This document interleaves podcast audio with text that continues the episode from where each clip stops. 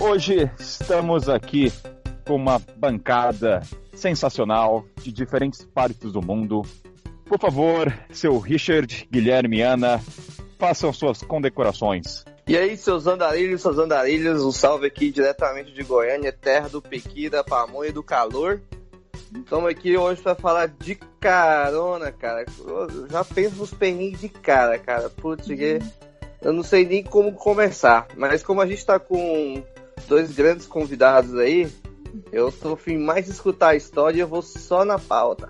Eu tô falando aqui da Terra da Rainha, Londres. O que mais? Não sei o que mais que eu falo. meu nome é Ana. Importante falar o nome, né? Importante falar meu nome. Isso, meu nome é Ana. Eu tô viajando fazem direto né, na estrada fazem 11 meses. Acabei faz 10 dias que voltei pra Europa, tava no Oriente Médio.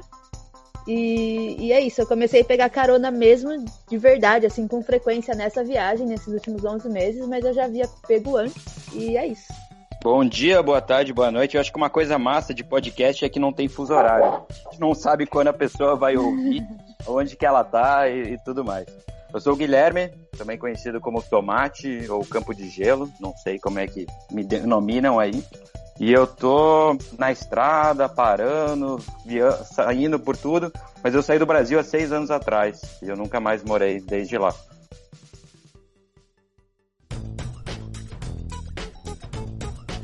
Galera, no Mochileiro Sem Pautas, vamos falar então dessa arte milenar, caronas.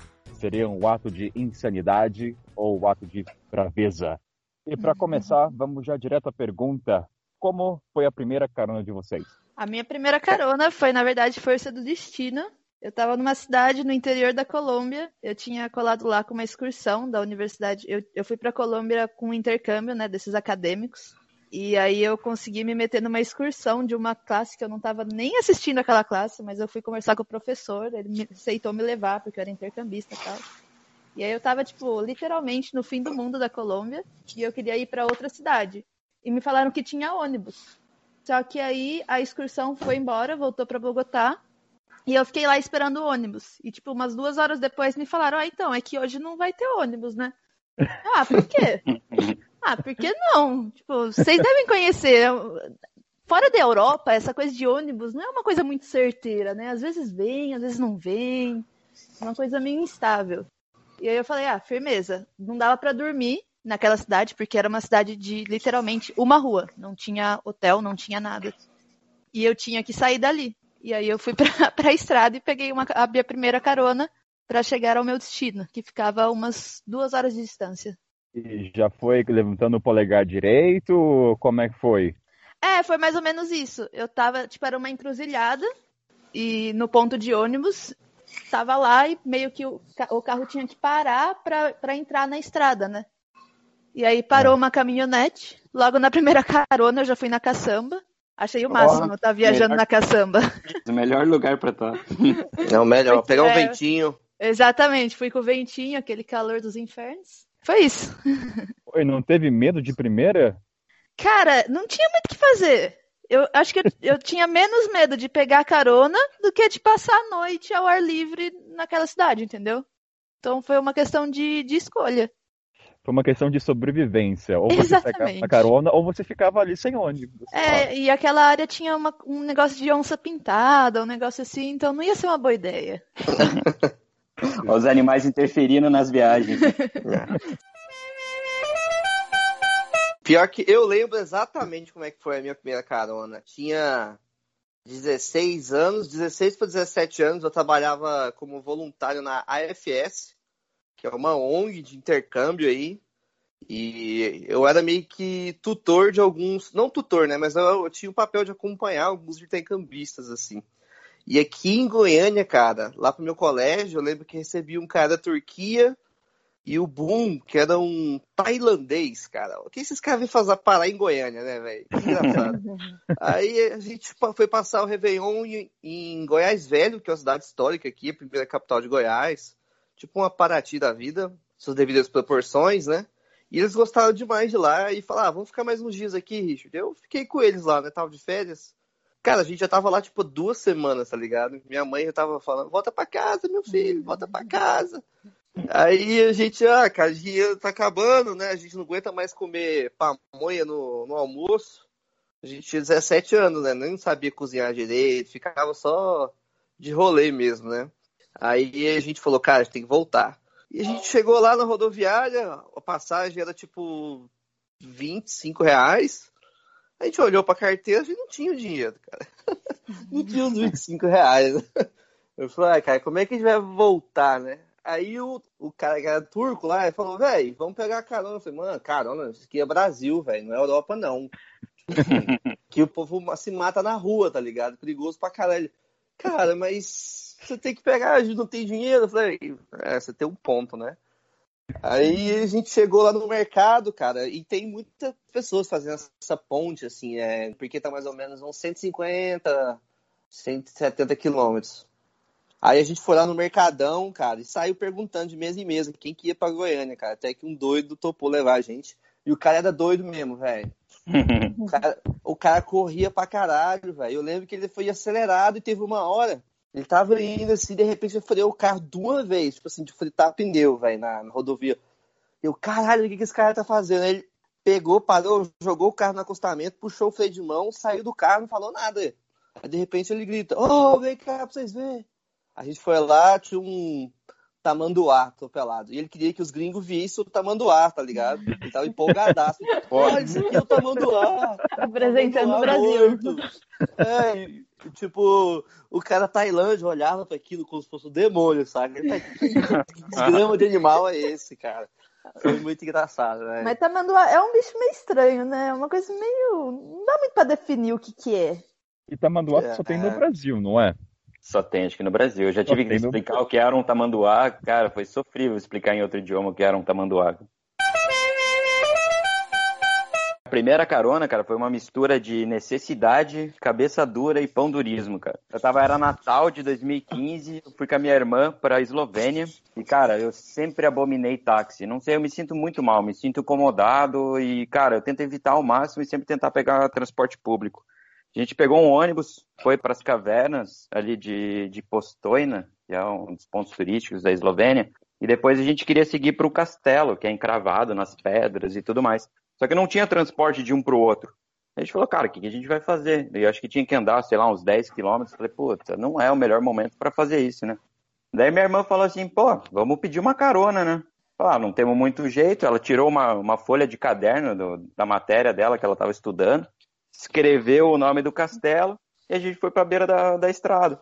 Ah, passou cinco minutos, parou uma van com, com o pessoal da Bulgária e boa, primeira carona, sucesso.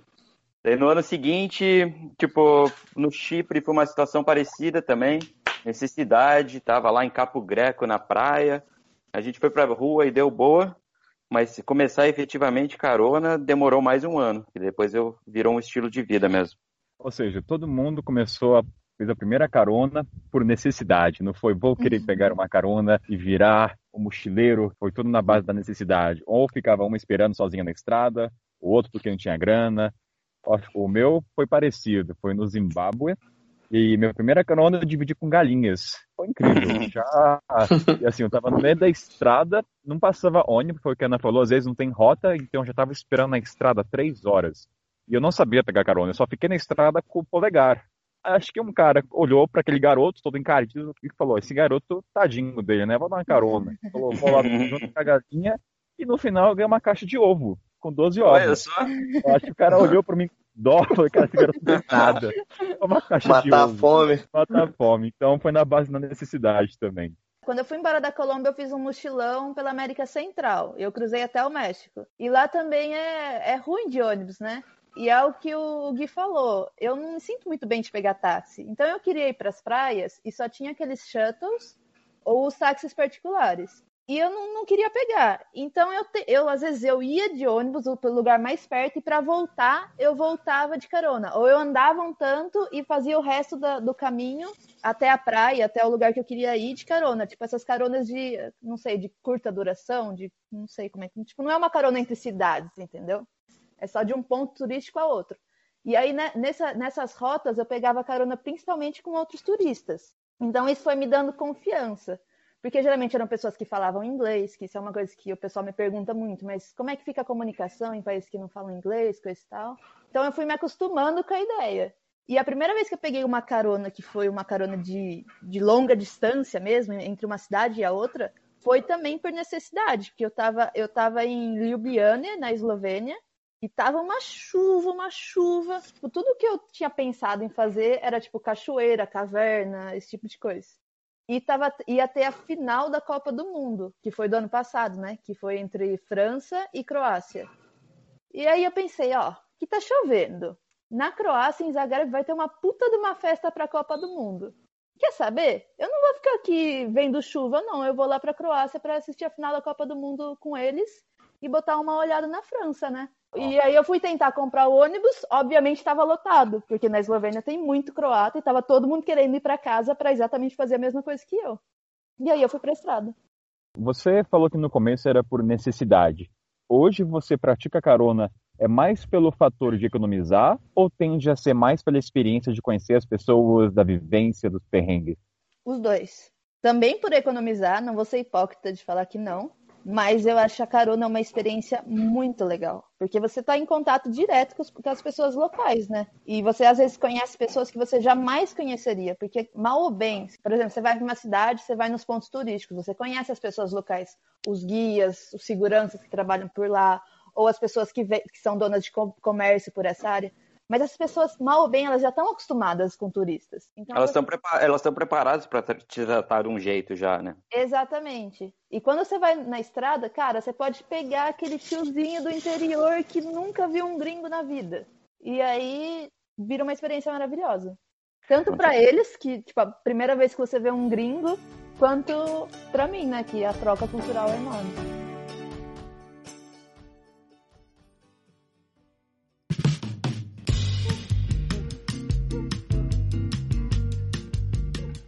Quando eu virei a chave e botei a carona como a forma de transporte principal, eu estava no Vietnã com a minha irmã, ela ficou 10 dias comigo, foi embora, a gente estava ainda fazendo de ônibus, comparando as coisas certinho. Ela foi embora, eu tinha mais dois meses pra, por lá.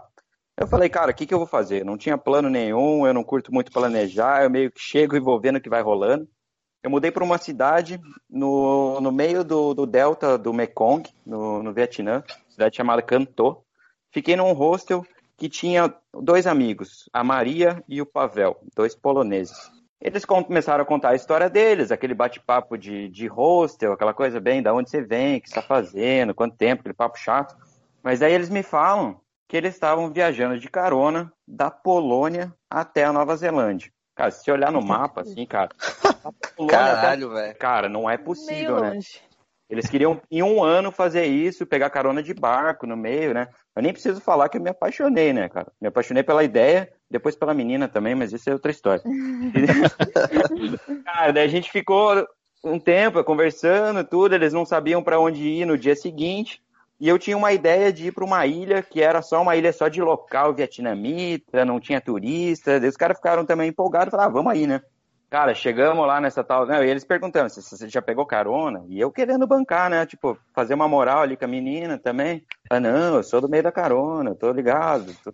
Puta, eu saí com a beira da estrada, eu não sabia o que fazer, né? Tipo, eu estico o dedo, eu faço placa. Fiquei meio olhando, sondando e repetindo movimentos. Acabou que tinha, tinha um amigo meu é, francês junto, a gente teve que dividir, porque a gente estava em quatro, parou um carro, queria levar só dois. Daí foi a menina com o meu amigo francês, Lazarento, ainda pegou ela. Não pegou ela, mas foi junto com ela. eu... Mas aí foi coisa assim que a gente acabou se separando, chegou no, no Pier, não conseguiu ir para a ilha, porque a gente descobriu depois que tinha atividades militares do Vietnã lá, eles não deixavam estrangeiros ir. A gente achou que era migué, porque o pessoal muita, muitas vezes na Ásia tenta te convencer a ir para outros lugares, inventando umas desculpas. Mas era isso mesmo, a gente se separou eu fui com, com o francês, meu amigo francês, para uma outra ilha e os poloneses seguiram para o Camboja. Eu falei, putz, perdi, né, cara? Nunca mais vou ver os caras. Passou, sei lá, uma questão de duas semanas, eu no meio do Camboja, encontrei eles de volta, sozinho, assim. Eu tinha deixado meu amigo para trás, encontrei, falei, porra, como é que pode encontrar esses caras aqui? Falei, cara, deve ser destino. Aí depois disso a gente ficou um mês e meio pegando carona junto. A gente atravessou o Camboja, a Tailândia, eu já tinha aplicado meu visto para Mianmar, eles seguiram para Malásia. Eu falei, cara, eu fiz com eles por um mês e meio carona, agora eu consigo fazer sozinho. Então daí eu entrei em Mianmar sozinho, foi, depois disso foi muito carona. Ô Gui, deixa eu te perguntar uma coisa. Pegar carona em três pessoas, você acha mais difícil do que pegar sozinha? Porque às vezes eu sinto isso, que quando eu tô em, em duas pessoas é mais difícil, não sei, tanto pelo espaço, né? Muitas vezes o carro já vem cheio, quanto pelas pessoas não confiarem tanto, tipo, pensar que pode ser algum golpe, uma quadrilha, tipo, alguma de, coisa do tipo. De todas as, as formações que eu já peguei, para mim a que mais deu certo sempre fui eu com uma mulher. Para ah. mim sempre. É, essa é a perfeita. Essa, essa é, a perfeita. perfeita. Essa é perfeita. Porque, tipo, eu sozinho, eu posso passar a imagem de perigo. Por mais uhum. que eu não uhum. tenha essa cara de, sei lá, a galera fala que eu tenho uma cara boa até. Mas aí, daí, tipo, quando tem uma mulher junto, fala, puta, mas os caras, sei lá, são um casal, não, não vai dar nada. Se tiver dois caras, fudeu, né? Daí mas é aquela, mas é, é aquela tática da mulher ficar na estrada e o homem fica no arbusto? Ou os dois ficam na estrada? Pois é, já, já reparei que quando eu sumia para dar uma mijada, normalmente a carona já parava em seguida para a menina que estava junto comigo. É. Era mais fácil. Então daí eu acho que para vocês sozinha vai ser mais fácil. Só que daí teve, para mim, o melhor país de todos para carona é a Tailândia. Que rolou a gente pegar carona de seis pessoas no mesmo veículo. A gente conseguiu seguir dentro de caminhão, seis pessoas, na caçamba de caminhonete com seis não precisava dividir de nenhum. É, cara, América do Sul mesmo, eu falo assim, porque eu, pô, eu peguei carona na América do Sul, fiz América do Sul até o Ushuaia, depois até o México, né? Eu fiz sem avião também. Então, deu pra ter uma noção, assim, porque eu meio que tentei pegar carona em praticamente todos os países, né? Então, meio, meio que fiz até um ranking, assim, do que, que é o, o mais difícil, o que, que é o mais simples. Então, por exemplo, no Uruguai, cara, era ridículo o tanto que a carona é fácil, porque é uma coisa cultural do uruguaio viajar de carona. Até mesmo uhum. os locais viajam de carona. Eu lembro de vez que eu tava na estrada fotografando e os carros paravam. E aí, você tá indo pra onde? Não, cara, tô fotografando aqui, não tô de carona, não. Tipo assim, eu de costas pra rodovia, tá ligado? Fotografando, Sim. assim. A galera parou, então, Uruguai eu peguei muita carona. Patagônia é muito cultural, mas, por exemplo, eu, eu, tava, eu fiz Patagônia toda sozinho, cara. Meu Deus, vai demora demais, vai demora demais. Teve vezes que eu tive que dormir na rodovia, a sorte que eu tenho, tipo assim, eu levantar às sete da manhã para pegar carona e chegar às seis da tarde, eu não, não ter conseguido uma carona ainda, mas o busão era muito caro, passava pouco carro. Aí beleza, cara, tinha comida, tinha água, arma, arma acampamento ali na rodovia mesmo. De manhã é um novo dia, né? Novo dia. Já teve, já teve caso assim, aí, tipo, de ficar, sei lá, 18 horas e não para ninguém. Isso quando eu tava sozinho, né? Uhum. Mas teve uma parte também que eu fiz com uma alemã, cara, era muito fácil pegar carona com ela. A gente tava no Chile, na Patagônia chilena. Era ridículo de fácil. Assim, era tão ridículo que tinha. Tipo assim, às vezes a gente estava. lembro que a gente estava viajando em Chiloé, que é uma, é a maior ilha do Chile, assim, né? E, cara, lá tem os transportes coletivos, assim, a gente ia pro ponto de ônibus Aí eu falava, eu falava pra ela, ô Lisa, vamos pedir carona que vai ser mais rápido que o busão. Na hora que ela pegava, levantava o dedo, cara, já parava, assim, era impressionante. Aí depois eu voltei a pegar carona sozinho e foi muito frustrante, tá ligado? Eu falei, caralho, ninguém para, velho. Bosta.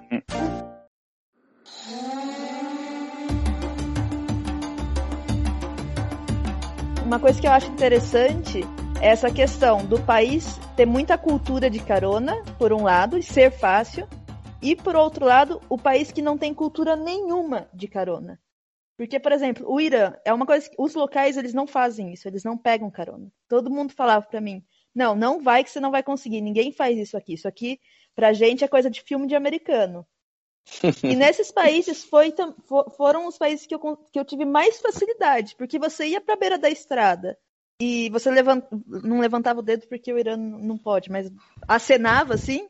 E as pessoas paravam, mas não para te dar carona. Elas paravam porque elas achavam que você estava com algum problema e elas queriam te perguntar se está tudo bem, se precisava de ajuda, alguma coisa assim. E nisso você já embarcava carona, né? Eu queria entender a parte de por que não pode levantar o dedo. Então, o polegar no Irã é a mesma coisa que o dedo do meio pra gente, né? Exatamente. Ah, é, cara? É. Olha só. Isso aí eu já. Eu tenho amigos iranianos que já me avisaram, ó, cara, não vai mostrar o polegar. Daí eu tava até.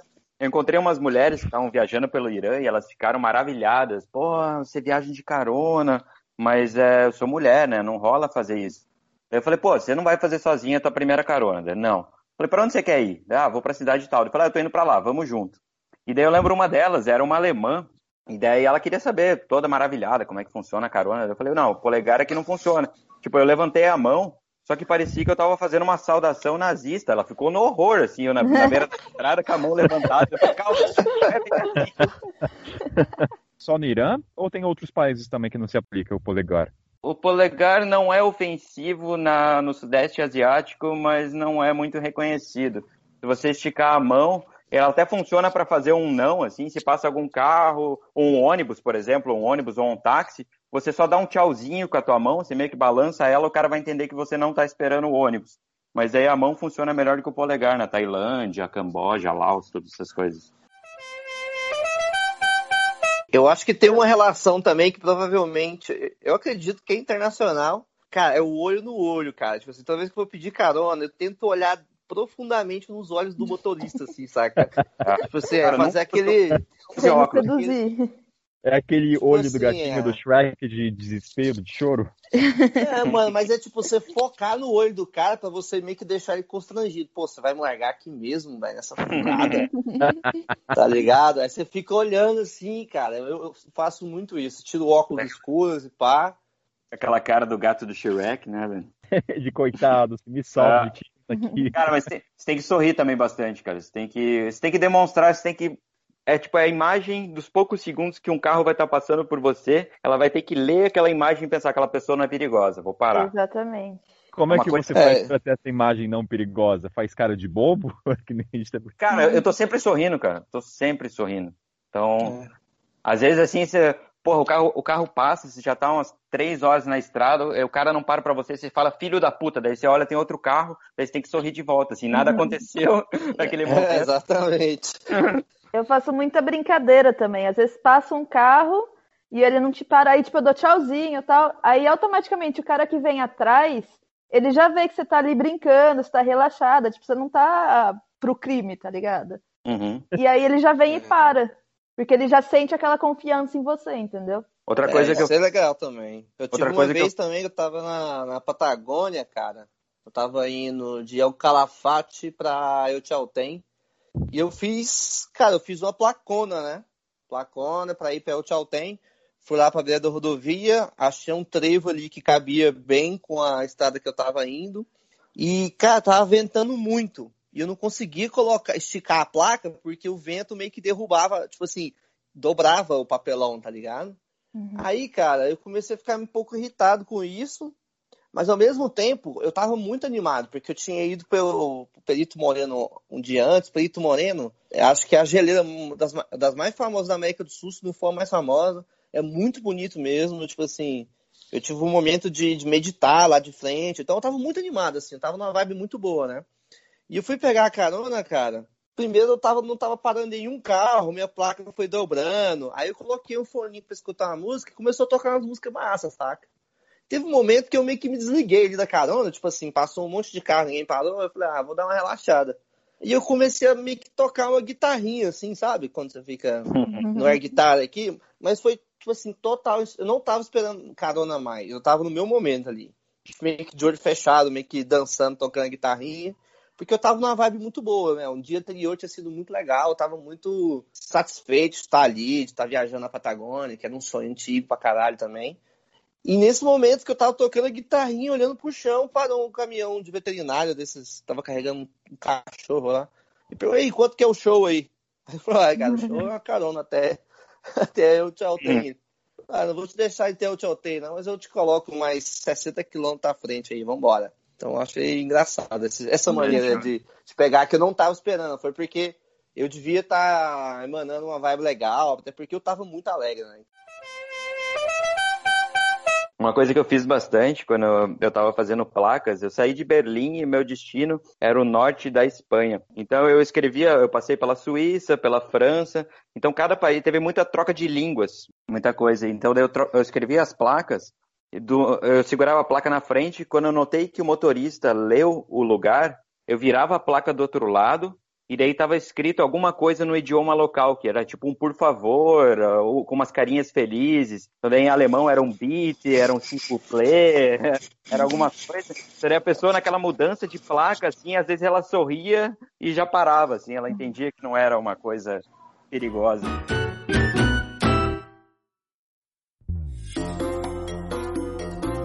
Vocês falaram que quando o motorista passa, às vezes você xinga com o filho da puta, da vida, tem motorista sem vergonha que diminui a velocidade só pra zoar e depois vai embora? Dependendo do país, tem. Na Bolívia, quando eu tentei pegar carona, isso rolava, mas eu acho que o cara vinha devagarzinho, tipo, pra entender o que, que tava acontecendo, meio que.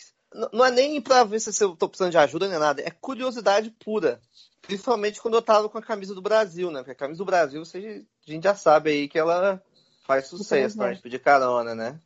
Eu, eu mesmo vou. Eu, tenho, eu tinha camisa do Brasil assim quando eu tava pedindo a carona, depois apontar pro símbolo da CBF, assim, ó, pra ver se o cara gostava de futebol e parava, né?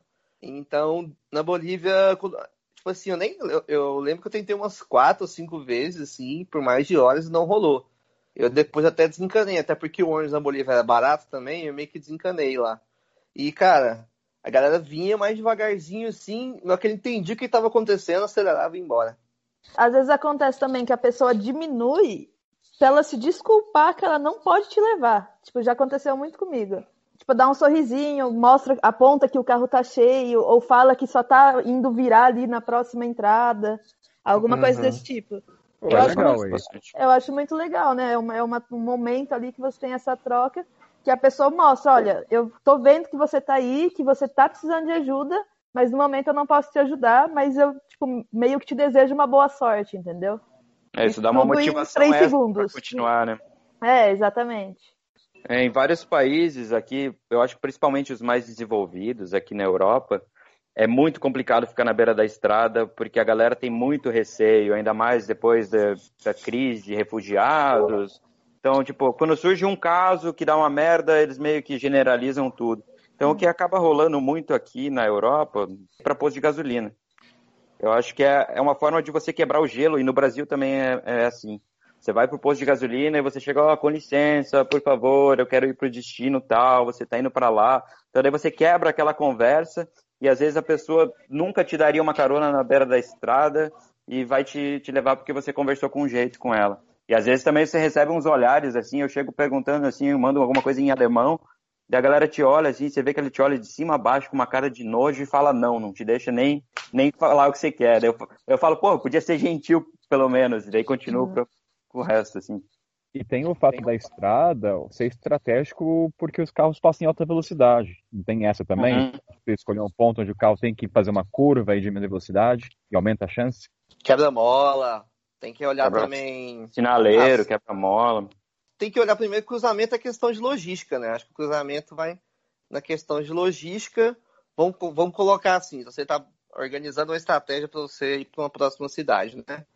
Aí você primeiro olha a questão da logística ali, questão de curva, de direcionamento, porque não adianta nada você ficar perto de um lugar onde tem três saídas, assim, né? Onde todo mundo pode passar e ir para lá. Então, e ficar num ponto onde só tem uma via, aí vai ser mais fácil. Que você já evita essas pessoas que vão falar assim, não, eu vou virar, né?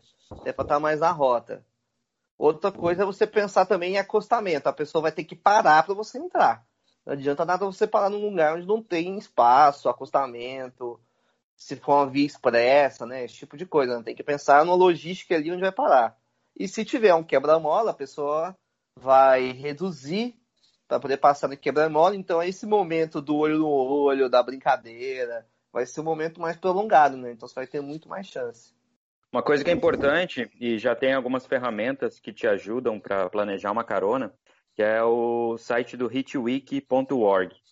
Ele é como se fosse um Wikipedia, onde pessoas contribuem com, com os links, e você entra lá e você coloca a cidade que você está, e ele vai mostrar para todas as, as direções, para o norte, sul, leste, oeste, qual é o melhor lugar para você se posicionar para começar a carona. Então, quando você está totalmente no desconhecido, sei lá, você está na Eslovênia, você quer ir para o norte, você vê lá que da capital Ljubljana você tem que ir, alguém já conseguiu uma carona do posto de gasolina tal. E às vezes eles escrevem, pegue o ônibus para chegar até lá, porque são pessoas que querem gastar pouco, então eles vão mostrar o transporte público e isso te ajuda bastante, né? Porque como você não conhece a cidade, né? Às vezes se você não, não tá com alguém local, e mesmo os locais, às vezes eles não sabem. Por exemplo, se tem um posto de gasolina perto da saída, coisas desse tipo, entendeu? Então realmente ajuda muito.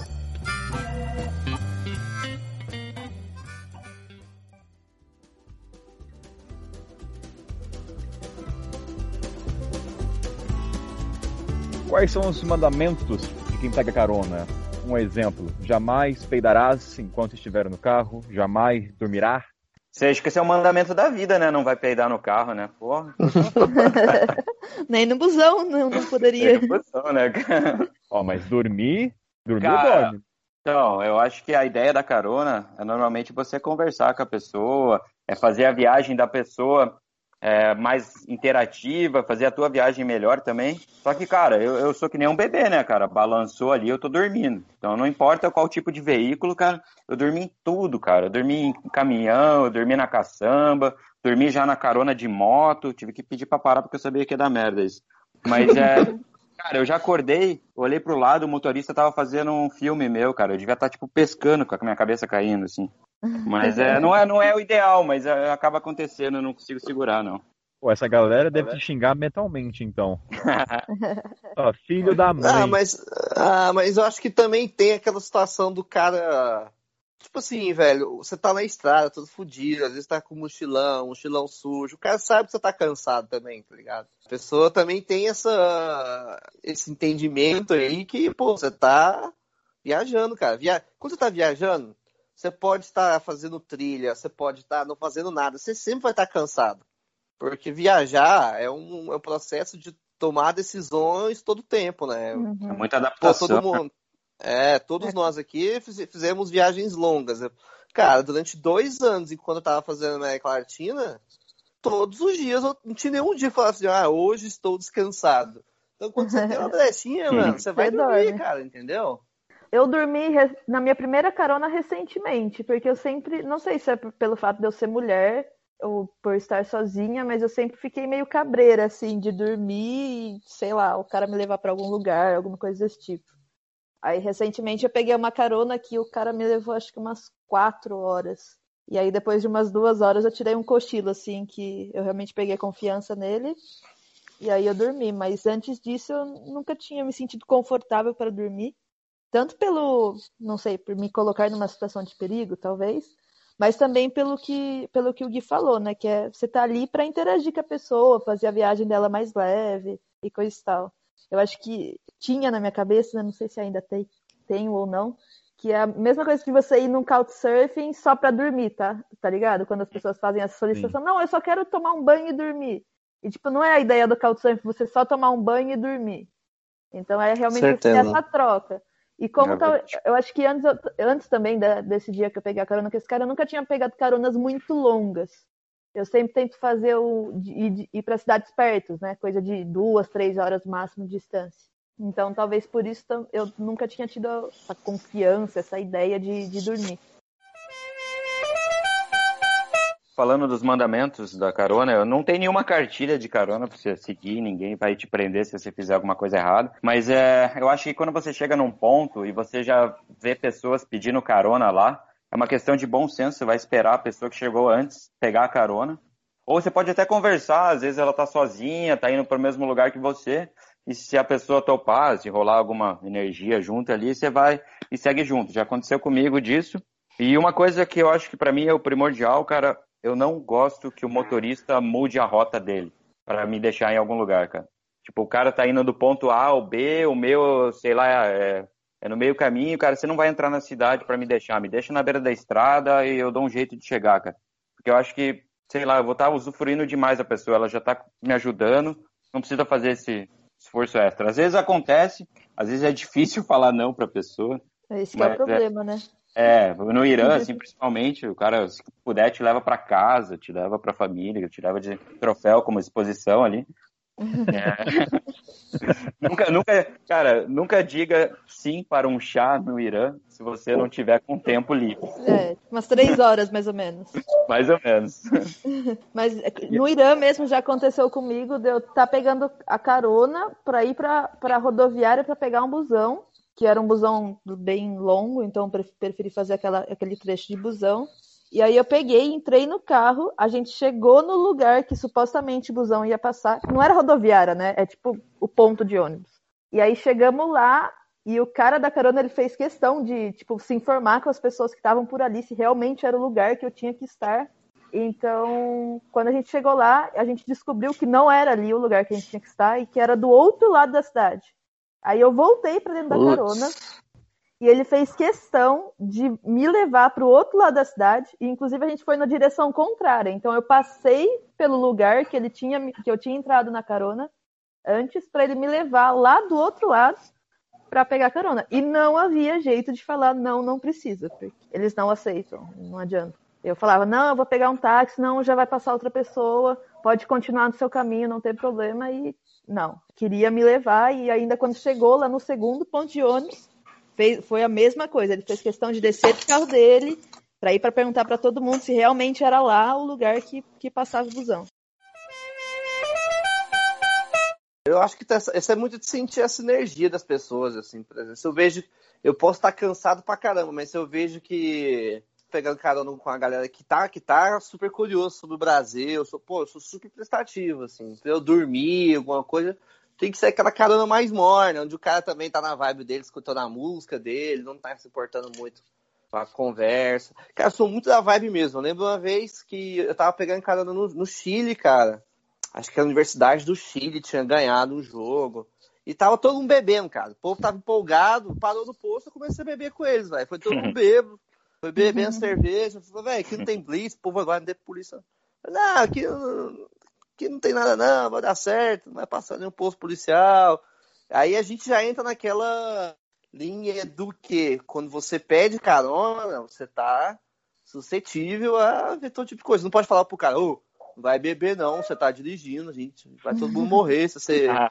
Porque você entra, o cara, o cara já, às vezes o cara já, já fumou 200 beck, já cheirou não sei quantas carreiras de cocaína, se a caminhoneira já tomou 200 rebite, você não sabe, né, cara? Você tá ali à mercê. Às vezes o cara tá de boa, mas às vezes não, né? Isso que é fora.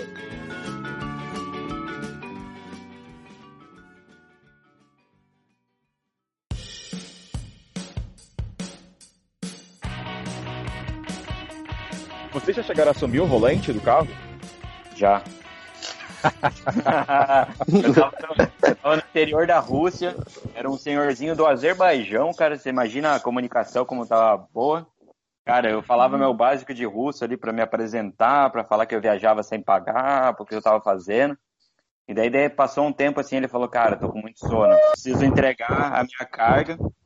Ele falou, cara, você sabe dirigir? Eu falei, ah, sabe, eu sei, cara. Você tem carteira? Eu falei, não. Ah, então beleza, assume aí. Eu falei, cara, mas eu falei que não tenho carteira. Falei, não, aqui é Rússia, cara, aqui não dá nada. Ele meio que me mostrou.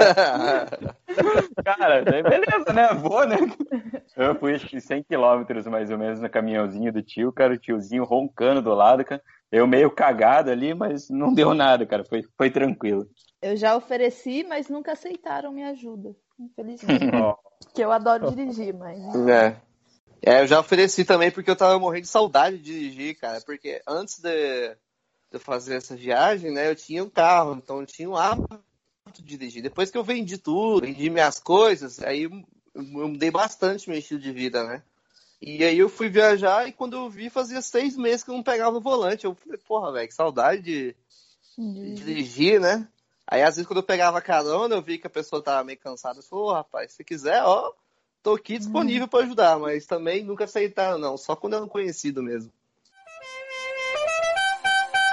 E os tipos de carona? É caminhão? É, gal... é carro com vaca? Carro... Quais são os tipos de veículo que vocês já pegaram carona? Cara, de todo tipo, né, velho? Eu acho que eu já peguei carona em moto. Tem um, um estilo de transporte que tem ali em Honduras, Guatemala, na Nicarágua também, que é tipo uma carretinha, é como se fosse um carro de boi, esses caminhão que carrega boi, só que em vez de ter boi atrás tem gente. E você vai pendurado, cara, numa. É tipo uma, uma gradezinha assim.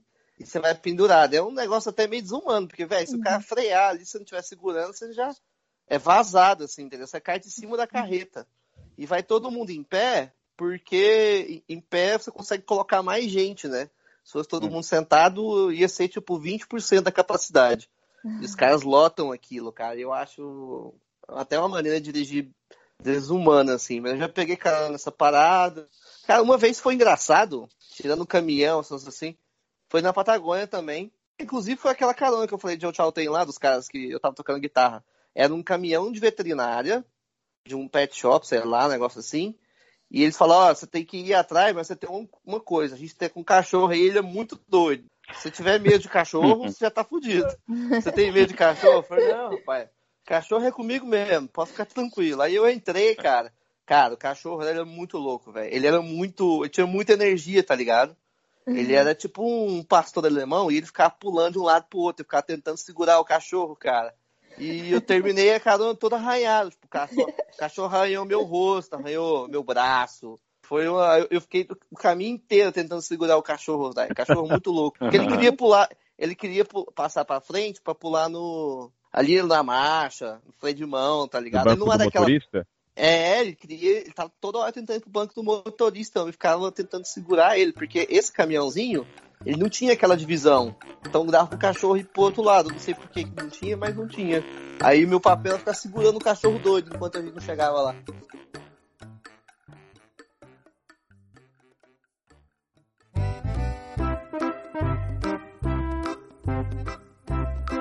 Vocês se arrependem de alguma carona? Cara, acho que não. Não tem nada assim. Teve os momentos assim que você passou apuros, o cara é meio rápido, de motorista tá bebendo, mas aí a gente acabou que a gente decidiu que ia beber o negócio dele para ele não ter mais cerveja. Mas é, boa estratégia. A boa estratégia, vamos acabar com a cerveja do cara antes que ele acabe com a gente, né? Exatamente, pô. Mas eu acho que não teve nenhum arrependimento, não. O Guilherme comentou uma coisa que nunca tinha passado pela minha cabeça. Você já recusou carona, Guilherme? Então, cara, eu sozinho nunca recusei carona. Só que eu já tinha feito bastante carona na Tailândia e normalmente rolava na caçamba de caminhonete, porque tem muita caminhonete lá. E o pessoal, meus amigos, ficaram maravilhados. Eu quero viajar de carona, eu quero ir na, na caçamba. A gente foi para uma ilha junto e na volta eu ia voltar de carona. A gente estava em quatro pessoas. Eu falei, ah, cara, qualquer coisa vai ter que dividir, dois e dois.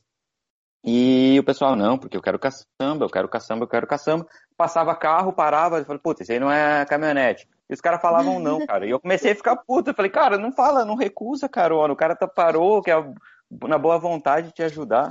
Cara, a gente recusou bastante Olha. carona. Até que um certo momento eu fui lá, sentei na sarjeta falei, ah, deixa esse povo aí, acha que entende carona, cara. Senão eu vou me estressar com eles, cara. Mas normalmente eu não vou dizer não. Tô, eu tô nessa também. Eu nunca é, recusei carona, não. Tem que ser, tem que, cara, tem que ser uma situação muito louca, assim. O cara tem que chegar, ele tem que estar tá num nível de loucura, assim, que eu falo, cara, tô com medo de você. Tem que ser um negócio, uma situação muito assim pra eu recusar uma carona, cara. Se eu estiver pedindo, né, pô, acho que foda. Então, nós somos eu... homens, e no caso da Ana, que é, é mulher? Então, eu já recusei, sim. Do que tu perguntou antes, de, de, se arrepender, eu já me arrependi uma vez, que eu fui pegar uma carona, eu tava num, num castelo, assim, no topo de uma montanha, na Albânia, e para descer, tipo, já tinha subido e não tinha passado uma alma viva para me levar para cima, né? E aí, na hora de descer, passou uma moto, eu sinalizei, ele parou e eu subi na moto normal. Falei, a gente vai me levar até lá embaixo, suave, nem perguntei nada. E aí, quando, eu, quando a moto arrancou, ele, tipo, eu tava segurando, não tava nem segurando, tava com a mão em cima do, do joelho, normal. E aí ele pegou minha mão e colocou, tipo, na cintura dele, tipo, me abraço, tá ligado? Aí eu já falei, não. Aí eu já, tipo, meio que fiz sinal, para, para, para. Ele parou, eu desci, ele continuou e eu desci a pé. Então, então foi ali isso. você e... sentiu que não estava uma situação confortável. Exatamente. Eu confio muito no meu sexto sentido e eu respeito muito meus limites. Então, as caronas que eu recusei não foram muitas, tá? Acho que talvez umas três ou quatro. Foi realmente que eu senti que o, que o cara veio, ele parou. E as mulheres vão entender bem o que eu, que eu vou falar. Você sente no olhar do, do homem qual é o interesse dele com você o jeito que ele te olha, você já sabe o que, que ele está querendo. Então a carona veio, parou, eu já vi a maneira como ele estava me vendo, e nisso é uma coisa que eu e conversando com outras mulheres que pegam carona, já escutei muito. Que às vezes a gente prefere não fazer a plaquinha, porque daí a pessoa para, você pergunta para onde que ela está indo, e aí você tem ali uns 5, 10 segundos para decidir se você vai pegar aquela carona ou não. Porque ela vai responder, ah, tô indo para X, e se você não quiser pegar aquela carona, você fala, ah, desculpa, eu tô indo para Y, muito obrigada, tenha um bom dia e sai andando. Tá Olha tá só, cara, dica preciosíssima. Dica boa. Aí. Sabe que placa era se aplicava para qualquer momento. Não. Nunca... A placa não é boa, na verdade. É, é boa exatamente. Quando... É boa quando tem uma bifurcação ou quando você quer tirar fotos para botar no teu Instagram, mas normalmente não, não é muito efetiva, não. É, eu também eu, eu, só faço placa quando eu estou saindo de dentro de uma cidade, que é para realmente tá bem claro, olha, estou aqui, estou viajando, estou pedindo carona. Mas se for assim, na estrada mesmo, eu não nem pego a placa. Umas amigas minhas que pegam carona, elas falaram que elas já passaram por algumas situações constrangedoras e elas falaram que normalmente isso acaba acontecendo quando a viagem é um pouco mais longa. Se for uma viagem meia hora, uma hora, o motorista às vezes tem boas ações, boa a, a atitude e tudo mais, lá quer te ajudar, mas depois passa um tempo, eu acho que acaba o assunto e o cara já começa meio a dar umas insinuadas, um olhar meio uhum. estranho, pelo menos essa foi a impressão que elas me passaram. Não sei se. É, pode ser, faz sentido. Mas eu também, assim que eu entro na carona, eu já solto várias coisas no ar, assim. Tipo, eu já uhum. tento falar que eu sou casada, às vezes eu falo que eu tenho filho, que é exatamente para quebrar essa ideia. Uma, uma pessoa uma vez me falou para conversar sobre Deus. Uhum. Então você começa tipo a falar, ah, é porque Jesus Cristo ele te abençoou para você parar aqui e me ajudar, porque você é uma pessoa boa e Deus, e isso e aquilo. E meio que, se a pessoa tava numa segunda intenção, ela vai meio que pesar a consciência dela, entendeu? Tipo, nossa, se eu mexer com essa mulher aí, que ela é religiosa e não sei o que Você tem mais... utilizou dessa tática? Cara, já utilizei não num, num, nível muito realmente de ficar aquela coisa de doutrinação, doutrinação, mas eu já falei de Deus algumas vezes, tipo, ai, graças a Deus você parou, é, Deus, Deus, que Deus te abençoe por você ter parado, alguma coisa desse tipo. Cara, que da hora. Tipo assim, conversando com os meus amigos, já, já tinha escutado as técnicas aí sobre tô indo encontrar meu, meu esposo. Sim. Ou esse tipo de coisa, mas essa de Deus aí é novidade, cara. E, e, tipo assim, você falando, eu já fiquei imaginando a cena e eu acho que realmente deve interferir, deve rolar uma, uma coisa assim também. É, Se sei. o cara, o cara tem, tipo assim, eu acho que por mais que o ser humano seja escroto, todo ser humano tem mãe, tá ligado, cara? Então o cara meio que entende a situação também, sei lá, não sei, né? É, isso é uma coisa que eu, que eu jogo bastante também. As, é, acontece de eu jogar e de falar, ah, não, mas é, você tá aqui me ajudando. Se, se fosse a sua filha, você não gostaria que alguém ajudasse ela, uma pessoa boa como você. Eu tento. Olha aí. Isso, isso, é uma coisa, isso é uma coisa. Uma... É, na verdade, eu trabalho com, com criança, né? Cuidando de criança em escola, esse tipo de coisa, há muito tempo. E é uma técnica que a gente usa com criança. Que é tipo falar, não, você, eu, eu tenho certeza que você vai se comportar porque você é um menino muito bom, né? Você é um, uma criança muito educada. E nisso você já, tipo, você vai pela positividade de, nossa, ela falou que eu sou boa, então realmente eu vou me comportar muito bem porque eu não quero decepcioná-lo, entendeu?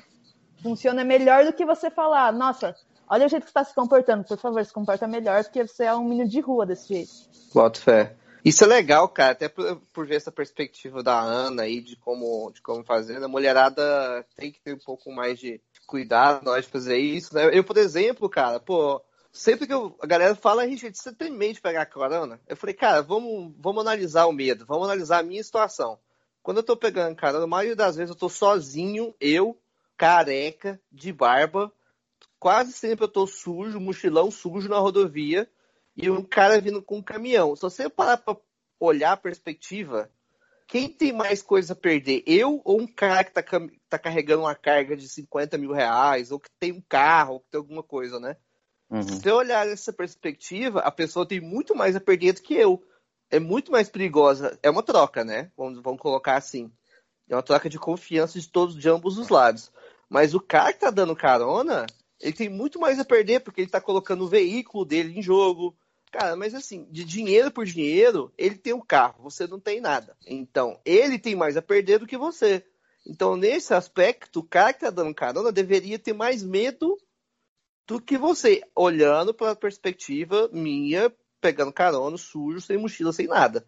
Agora, olhando pro lado da Ana, já muda tudo, né? Uhum. Aí já tem uma outra nuance que a gente tem que discutir, analisar, e eu acho, por isso que eu acho super válido ela estar tá aqui, dando esses relatos, principalmente essas coisas, esses pequenos detalhes, estou achando o máximo, cara. É, com certeza. Mas uma coisa que eu falo muito também pra mulher que me pergunta isso é tipo, mas você não tem medo de ir pro seu trabalho todo dia, voltar da faculdade à noite? Porque eu, pelo menos, no Brasil, eu tinha eu, eu trabalhava até. Às vezes eu fazia curso noturno da faculdade, e no final de semana eu pegava tr- trampo até meia-noite, uma hora da manhã, e eu voltava pra casa, tipo, morrendo de medo. Então, medo por medo, tipo, a mulher constantemente ela tem medo. Não importa o lugar que ela tiver, ela sempre vai ter medo pela sua integridade física. Então, tipo, Uhum. teve uma hora que eu pensei, porra, eu vou ficar com medo em casa, ou eu vou ficar com medo explorando o mundo. E nessa aqui, tipo, eu larguei mão, entendeu?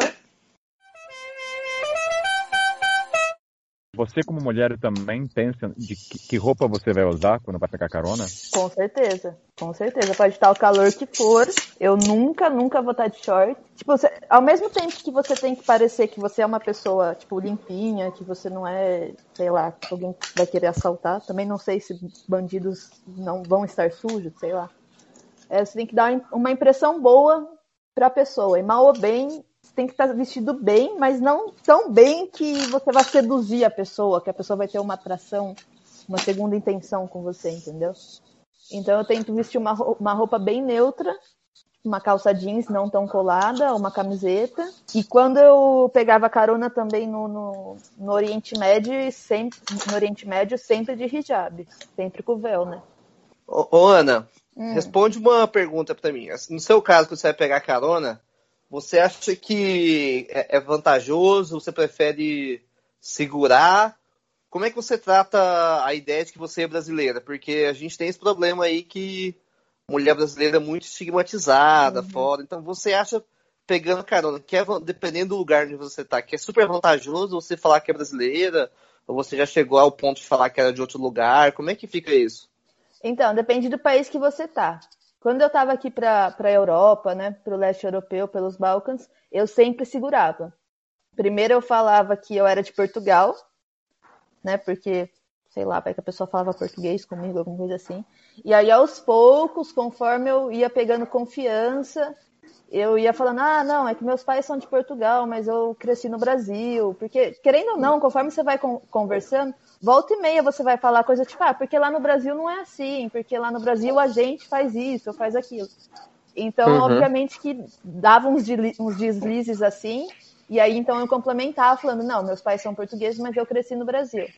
Mas no Oriente Médio eu não senti essa necessidade, porque eles não têm essa ideia de que, de que mulher, é, mulher brasileira é fácil, mulher brasileira é prostituta, coisas do tipo. Soltava já que eu sou brasileira, porque vocês sabem, né, que falar que você é brasileiro já quebra o gelo um montão, porque a pessoa já começa a falar o nome das últimas, da, a escalação das últimas 10 seleções brasileiras. Exatamente.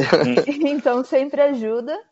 E, e eu não sentia necessidade de esconder essa, essa informação. Me falaram uma vez que essa ideia pré-concebida de que mulher brasileira é garota de programa, é prostituta, é porque prim- a primeira onda de imigração de, brasileir, de brasileiras né, para a Europa na década de 70 foram de mulheres que foram exatamente para trabalhar nessa área. Então, meio que as primeiras brasileiras que, as- que a maioria das pessoas conheceram trabalhavam com isso, então se criou essa ideia. Mas eu não sei se essa história é verdade ou não, me contaram uma vez. Eu tava semana passada, eu, eu desci na Escandinávia e eu vim descendo de, de Estocolmo. Pô, tem um cachorro latindo aí, não tem? É, eu ia falar, tem um cachorro. Não é aqui não. É o Richard, é é de Goiânia? Cara, eu tô dentro, eu tô dentro do meu quarto, só que tá rolando uma obra aqui ao lado. Aí, cara, eu tô martelado, não é cachorro, não. Mas eu tô no estúdio aqui, tô, tô dando o meu melhor aqui. Tá ótimo. Cara, então, eu tava descendo da Escandinávia, de Estocolmo, eu passei pela Dinamarca e cheguei na Alemanha, que era o meu destino final. Numa das caronas na Dinamarca, eh, um cara para pra mim e ele descobre que eu sou brasileiro. Ele, nossa, nossa, brasileiro, eu tô indo pro Brasil semana que vem. Daí eu falei, pô, coincidência, né? Daí papo vai, papo vem, o cara me pergunta se 5 mil dólares são suficientes para uma semana no Brasil. Aí eu falei, cara, como assim 5 mil? O que, que você quer no Brasil? 5 mil dólares. 5 mil dólares por uma semana no Brasil. Daí ele falou, não, mas veja bem, eu quero umas meninas e tudo mais. Eu falei, porra, que merda, hein, cara? Porra, olha a imagem que você tem do Brasil, né, cara? Que coisa escrota. Eu falei, ah, cara, sei lá, gaste seus 5 mil aí do jeito que você quiser, cara, mas, puta, é, é pesada a imagem mesmo que a brasileira passa para Uhum. pro exterior, principalmente na Europa, né? E você sentiu Eu- vontade de sair da carona nesse dia, nesse dia aí ou não? Eu não quis mais comentar mais nada do Brasil, tipo, eu não quis dar. tipo, eu falei, eu tentando falar assim umas dicas diferentes, aí ele sempre tentava voltar pra festa, mas eu já tava uns 10 quilômetros do meu destino, daí eu falei, cara, agora se eu ficar na beira da estrada eu não, não chego. Mas deu, cara, mudou completamente a ideia da bondade, da pessoa me ajudando, eu falei, puta, foi tudo abaixo agora. Que isso é uma coisa foda, porque às vezes você tá na carona. Pode falar palavrão? Pode. Pode, pode, deve. Então, isso é uma coisa foda, porque às vezes você tá na carona, você tá ali conversando, já aconteceu muito das pessoas falarem, tipo, absurdos pra mim, em termos de, de política, de política principalmente, né? Não vou negar. E às vezes você fica, tipo, querendo discutir, né? Imagina que a pessoa vira pra você e fala, bandido bom é bandido morto. E aí você já quer, tipo, pá, mandar um monte de. Ainda mais que eu sou, eu sou de formação, eu sou socióloga, né? Então você já quer desconstruir a ideia, a ideia da pessoa, mas eu me seguro, pelo menos, não sei vocês. Pra não Outra- entrar em nenhuma, nenhuma discussão mais fervorosa. E também com machismo. Às vezes as pessoas falam coisas muito machistas pra mim. E eu dou, assim, uma atravessada, mas eu tento não me segurar pra pra entrar numa discussão que, que pode vir ser muito mais calorosa. É Ó, nesse aspecto eu dou um conselho pra vocês só. Não vota pro Brasil, não, porque tá sinistro aqui, viu? Puta que pariu. Puta, eu tava aí duas semanas atrás, tava difícil mesmo. Tá foda, tá foda. Eu tava na, na mesma viagem ali da Escandinávia, outra que eu quase quis descer do, do carro. O cara falando de imigrantes chegando no país e tudo mais, na Dinamarca. Ele falou, é, cara, tá foda, os imigrantes chegando, puta, cara, eu acho que a gente tem que, tem que liberar a posse de arma mesmo pra andar armado. Ah, cara, para com isso, tá ligado? Porra, eu quase falei, ah, cara, vou pular desse carro aqui, cara, não, não, não dá, é pesado. A gente tenta evitar, mas você falou do machismo também, é uns comentários que a pessoa nem vê, ela não entende como sendo ruim, tá meio na cabeça dela e solta e puta, é foda.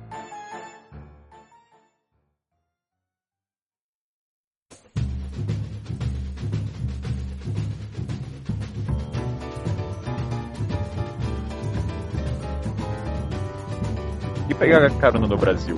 Eu acho pegar carona no Brasil mais técnico. Tipo assim, dá pra pegar carona, mas eu não vejo qualquer bobão que sai pegando caronas. Se você for, vamos dizer assim, aqui em Goiânia a gente usa a expressão barriga verde. Se você for barriga verde, cara, se você for meio bobão, você vai dormir no postão, entendeu?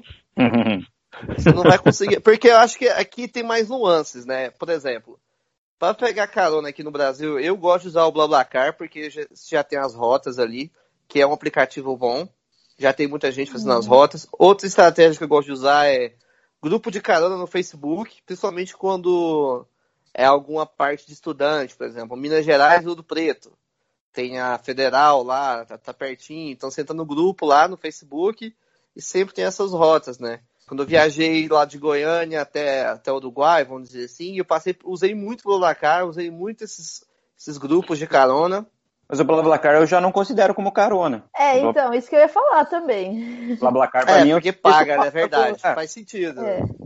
o Eu, eu já usei muito BlaBlaCar também e grupos de carona no Facebook, mas eu nunca considerei como carona. Mas por outro lado, a reação das pessoas quando eu falava que eu utilizava esses serviços era igual com, como se eu falasse que eu estava indo na beira da estrada. Todo mundo Então- fala, não, mas você não tem medo, mas é muito perigoso, mas que isso, que aquilo, que aquilo. E talvez isso também tenha, essas experiências tenham é, sido parte da minha construção de não ter medo de ir para a estrada, né?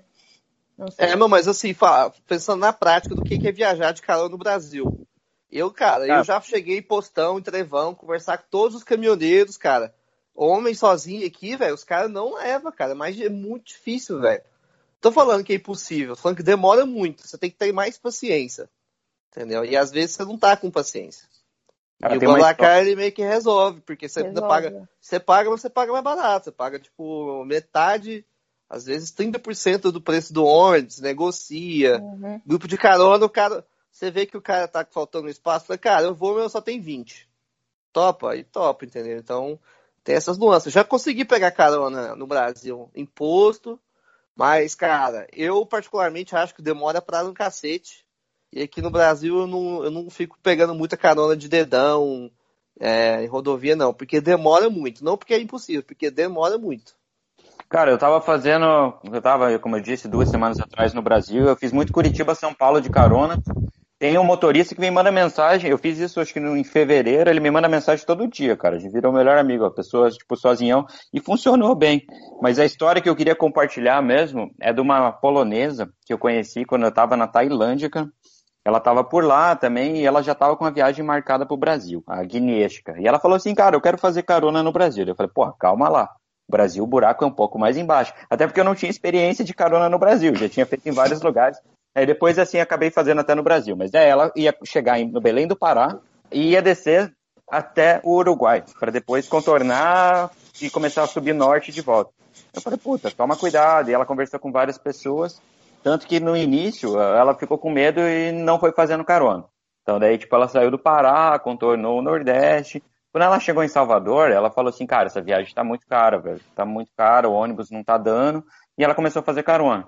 Daí ela foi lá mais pro, pro foi tipo pra Tocantins, e daí de lá ela fez tudo carona. Tudo carona, sozinha, cara.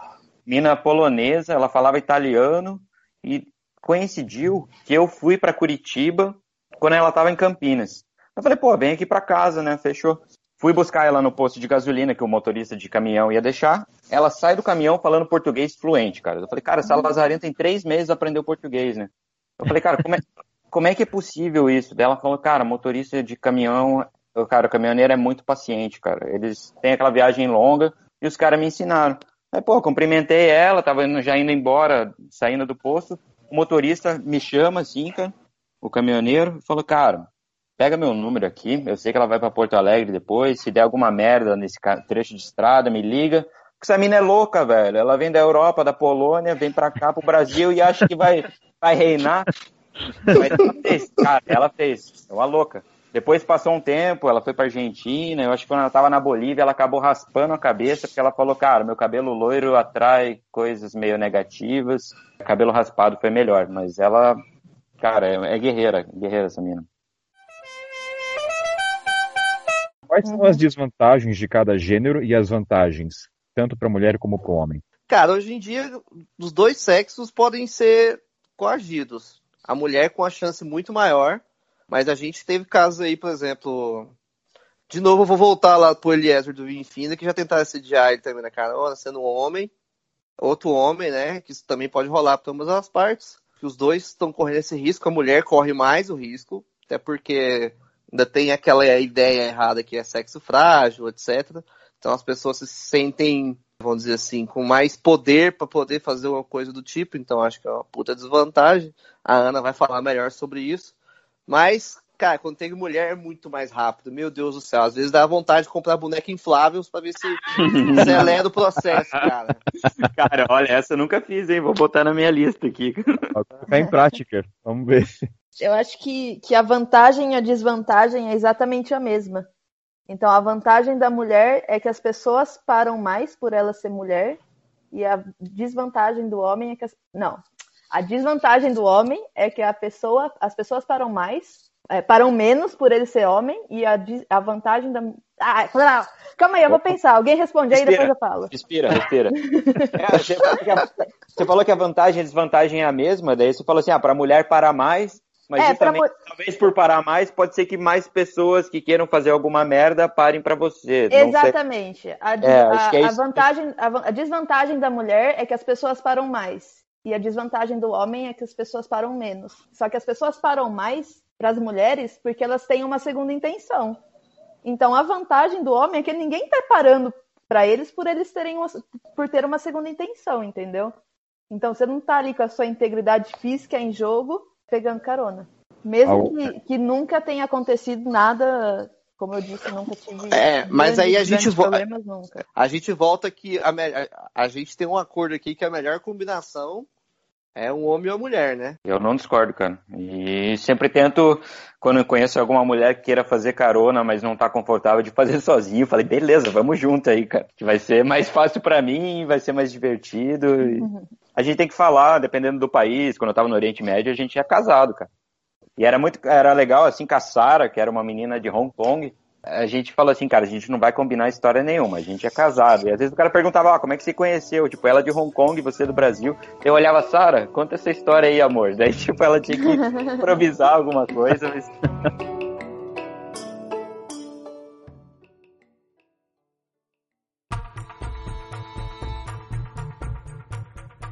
Cara, eu acho que as pessoas associam a carona com medo justamente porque elas não sabem o que esperar. Normalmente quem fala que carona é perigoso e tudo mais, nunca fez, nunca vai fazer. Então elas têm medo do desconhecido. E acabam que algumas situações, às vezes de pessoa pegou carona ou estava viajando em países exóticos e acontece um caso, sei lá, alguém é morto, alguém é assaltado, assim, e uma notícia vai generalizar todo um movimento de carona. Eles não sabem quantas pessoas por trás estão pegando carona, tipo, ninguém sabe. Tem muita uhum. gente que pega carona que é meio abstraído de tudo, não, não usa rede social, não, não promove o que está fazendo. Então é uma experiência ruim que vai generalizar para tudo. Então eu sempre vi assim as pessoas falando, assim, cara, não, você chegou, tipo, cheguei no Kirguistão. A galera fala assim, cara, aqui no Kirguistão não funciona carona, aqui é perigoso. falei, cara, você já tentou? falei, não, mas eu sei. Você sabe como? Não, inventa ali um negócio e tenta desmistificar. Tipo. Cara, mas isso também é uma parada muito. Tipo assim, as pessoas. É porque a gente está num, num, num fluxo de informações tão grande que a galera não para para questionar cada coisa. Vamos colocar aqui um motorista de aplicativo. Beleza. Você está entrando num carro que você não conhece, muitas vezes 4, 5 horas da manhã, bêbado. O fato de trabalhar como um terceiro por um aplicativo não vai te dar tanta segurança assim, não, meu irmão. Se, se, a pessoa quiser fazer algo ruim, ela vai fazer algo ruim. Não importa se é taxista, se é motorista de Uber, se é carona, entendeu? Acho que o fato de ter essa circunstância é, não vai te proteger a, a, tanto ponto, não. Acho que quando a pessoa é ruim, ela vai fazer a merda independente do, do canal que ela usa, entendeu? Então as pessoas pegam carona todo dia, se você olhar por esse ponto, em uhum. nos aplicativos da vida e ninguém questiona se é mais seguro ou não quanto a carona, entendeu? Uhum. Ah, eu consigo ver o rosto, a placa dele antes. Ah, grande bosta, pelo amor de Deus. Isso não te dá. No, no Brasil, isso te dá segurança onde, meu irmão? Isso uhum. não te dá segurança. Isso é muito cultural mesmo. Você vê isso quando você atravessa a fronteira e vai para o Uruguai. Quando você vê todo mundo indo de carona. Eu acho que isso já muda no sul do Brasil. Eu, quando viajei Tipo assim, eu venho de, Go venho de Goiás, né? Eu acho que eu já viajei o Brasil de, norte a sul, então dá para ter um pouco dessas nuances. Falar de carona no Pará, tirando alter do chão ali, eu tô falando de cidade grande, tipo Altamira, esse tipo de coisa, a galera fala que é loucura. Loucura, de vez em quando aparecem uns gringos lá, pá, mas a galera coloca esse terror que é uma loucura. Aqui em Goiás também é muito tabu, muito tabu. Viajar sozinho aqui já é tabu, imagina carona, né? Agora, quando você vai para o sul, já tem uma cultura de viajar muito maior. Por exemplo, quando você está viajando na América Latina, metade dos combeiros que você encontra é gaúcho, ou então é ali do Paraná. Então, é, a galera do sul já tem uma cultura de viajar mais, de estar tá mais aberto, então já muda um pouco. Eu lembro que eu peguei carona no Rio Grande do Sul, já foi bem mais tranquilo. E quando você entra no Uruguai, é outra vibe, cara. É tipo a mentalidade de viajar, muda completamente o jogo, entendeu? Então acho que faz tem essa parte cultural que pesa muito também. Uma coisa que eu percebi, assim, também, vários coronas que eu fiz, cara, quanto mais simples o carro, quanto mais simples a pessoa, maior a probabilidade dela parar para você também. Esqueça, assim, uma Mercedes e não sei o que, cara, ixi, eu não vou nem esticar meu dedo que não, não vai rolar, já rolou, assim. Tanto que eu peguei uma vez numa Autobahn 260 km por hora num Audi, assim, pô. Mas normalmente, quanto mais simples, quanto menos a pessoa tem ali para perder, acho que mais que ela vai querer te ajudar ali. Eu acho que a questão da carona também é a questão da imprevisibilidade, né? Que isso é uma coisa que, na verdade, me atrai para carona, mas eu sei que para muita gente é assustador. É você não ter o controle da situação. Porque uhum. você tá ali na, na estrada, tá, eu preciso ir de A para B. Quanto tempo vai demorar? Não sei. Quantas caronas eu vou pegar? Não sei. Quem eu vou encontrar? Não sei. É diferente de você ir, ok, tá bom, o ônibus vai sair às sete, vai demorar seis horas, vai chegar na rodoviária X e eu vou chegar no meu destino. Então as pessoas, naturalmente, né, acho que em qualquer esfera da nossa vida, elas, as pessoas têm muito medo do imprevisível, né? Acho que até uma, um mecanismo de evolução mesmo, porque imagina 10 mil anos atrás, quando a gente estava lá nas savanas, você ficava explorando muito, você podia dar de cara com algum animal que ia acabar te comendo e acabou ali.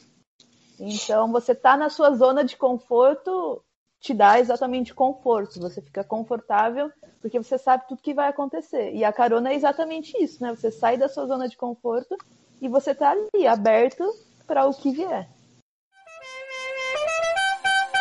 Para a galera que está ouvindo a gente, que dica vocês dariam para perder o medo de pegar carona?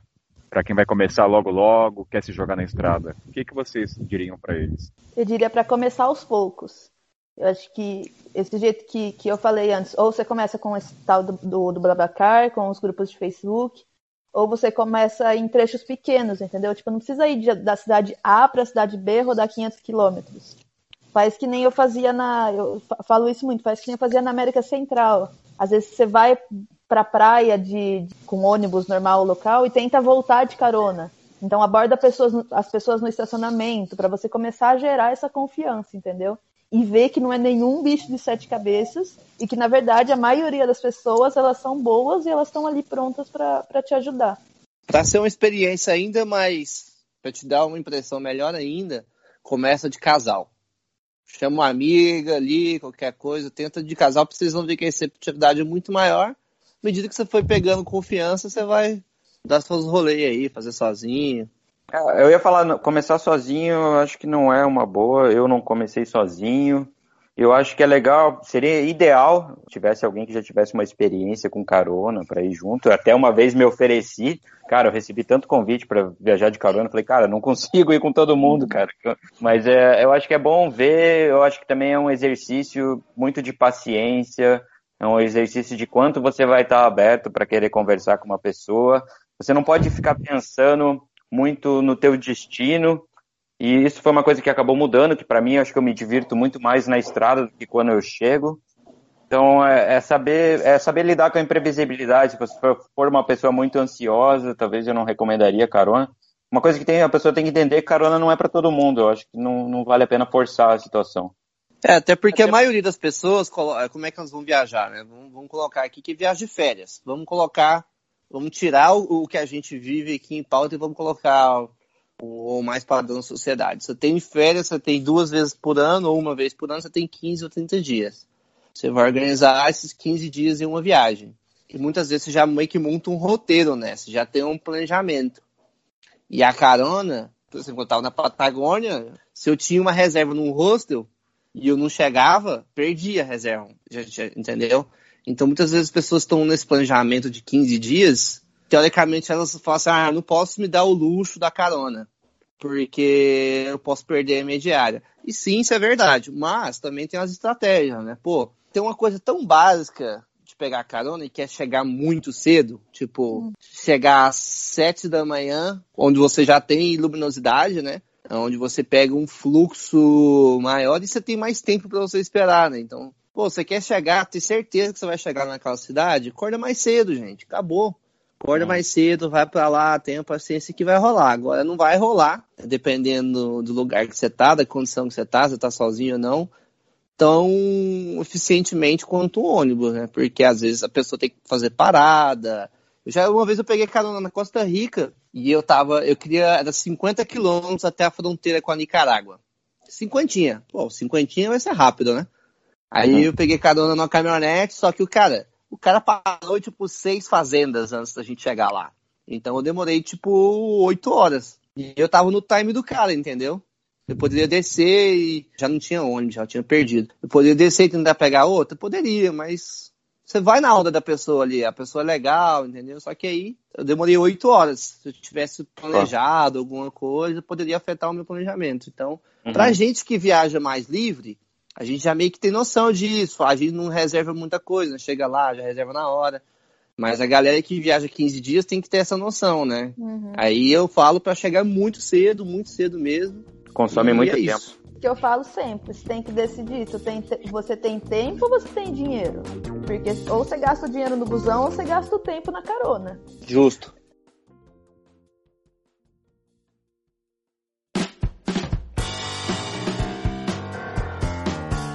Para vocês, quais são as maiores dificuldades da prática? É o tempo de espera? É ficar embaixo daquele sol escaldante? É o fator linguístico? É não saber onde é que vão deixar você na, na estrada?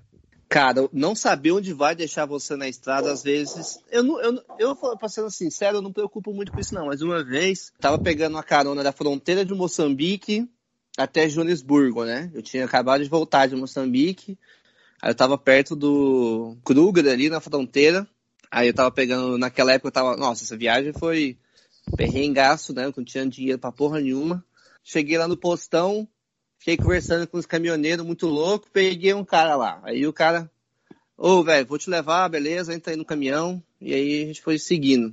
Só que, não, primeiro tem uma história curiosa dessa, dessa essa carona durou umas nove horas, cara. Foi assim, era um caminhão, era um caminhão desses de duas cargas, gigantesco, gigante, assim enorme. Tem até uma foto lá depois.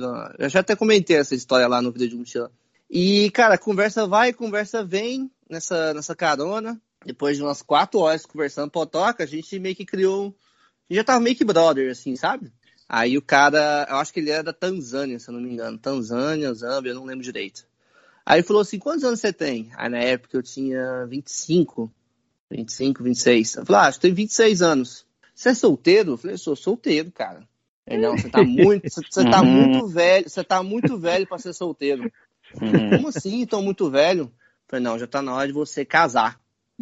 Aí eu, ah, aí eu fiquei rindo, né? E, cara, de repente, ele começou a vender a filha dele para mim.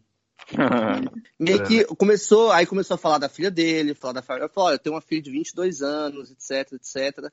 E eu falei, ah, esse cara tá zoando com a minha cara, né? Um fanfarrão, né? Tá enchendo o saco mostrando foto dela, etc, falando dela, que ela gostava de os filmes que ela gostava de assistir.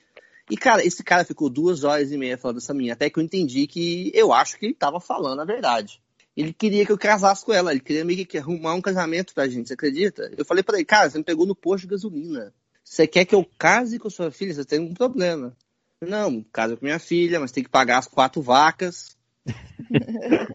É, na época que eu contei essa história, a galera ainda me zoou. Falou, o cara sabia que saiu de Goiânia, já pediu as vacas, né, mano? Uhum. Fazendeiro. Visionário, né, cara?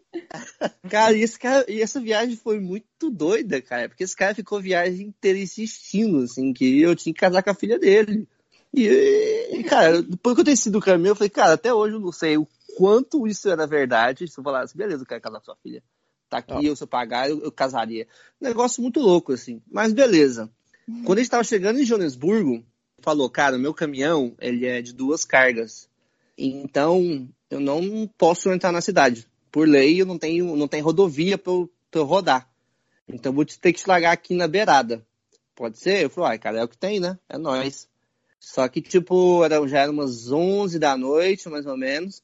E quando o cara me deixou, cara, ele me deixou numa quebrada lá, tipo um, um favelão sinistro, cara. Você já foi em Joburg, você sabe é, que os favelão... É em Johannesburg tá falando ainda. É, cara, e tipo, um, um, era 11 horas da noite, um favelão. Cara, eu não sou tão cagão, eu me caguei todo. Porque, cara, num clima muito ruim. Sabe quando você desce de um, você desce de um veículo, você, o cara vai embora, você olha o lado, a atmosfera é pesada. Vocês sabem né, quando tem essa uhum. leitura que, tipo, essa porra vai dar merda. E eu perdido no meio daquele favelão, sem ter pra onde ir. Eu andava, eu lembro assim, imagina.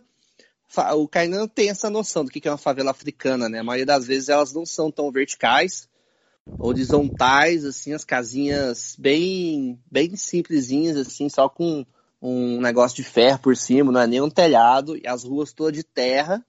E eu andando 11 horas com aquele mochilão, minhas coisas, Cara, eu não achava ponto de ônibus, não achava táxi, ponto de táxi, é, não achava nada. Nada, nada, nada, nada.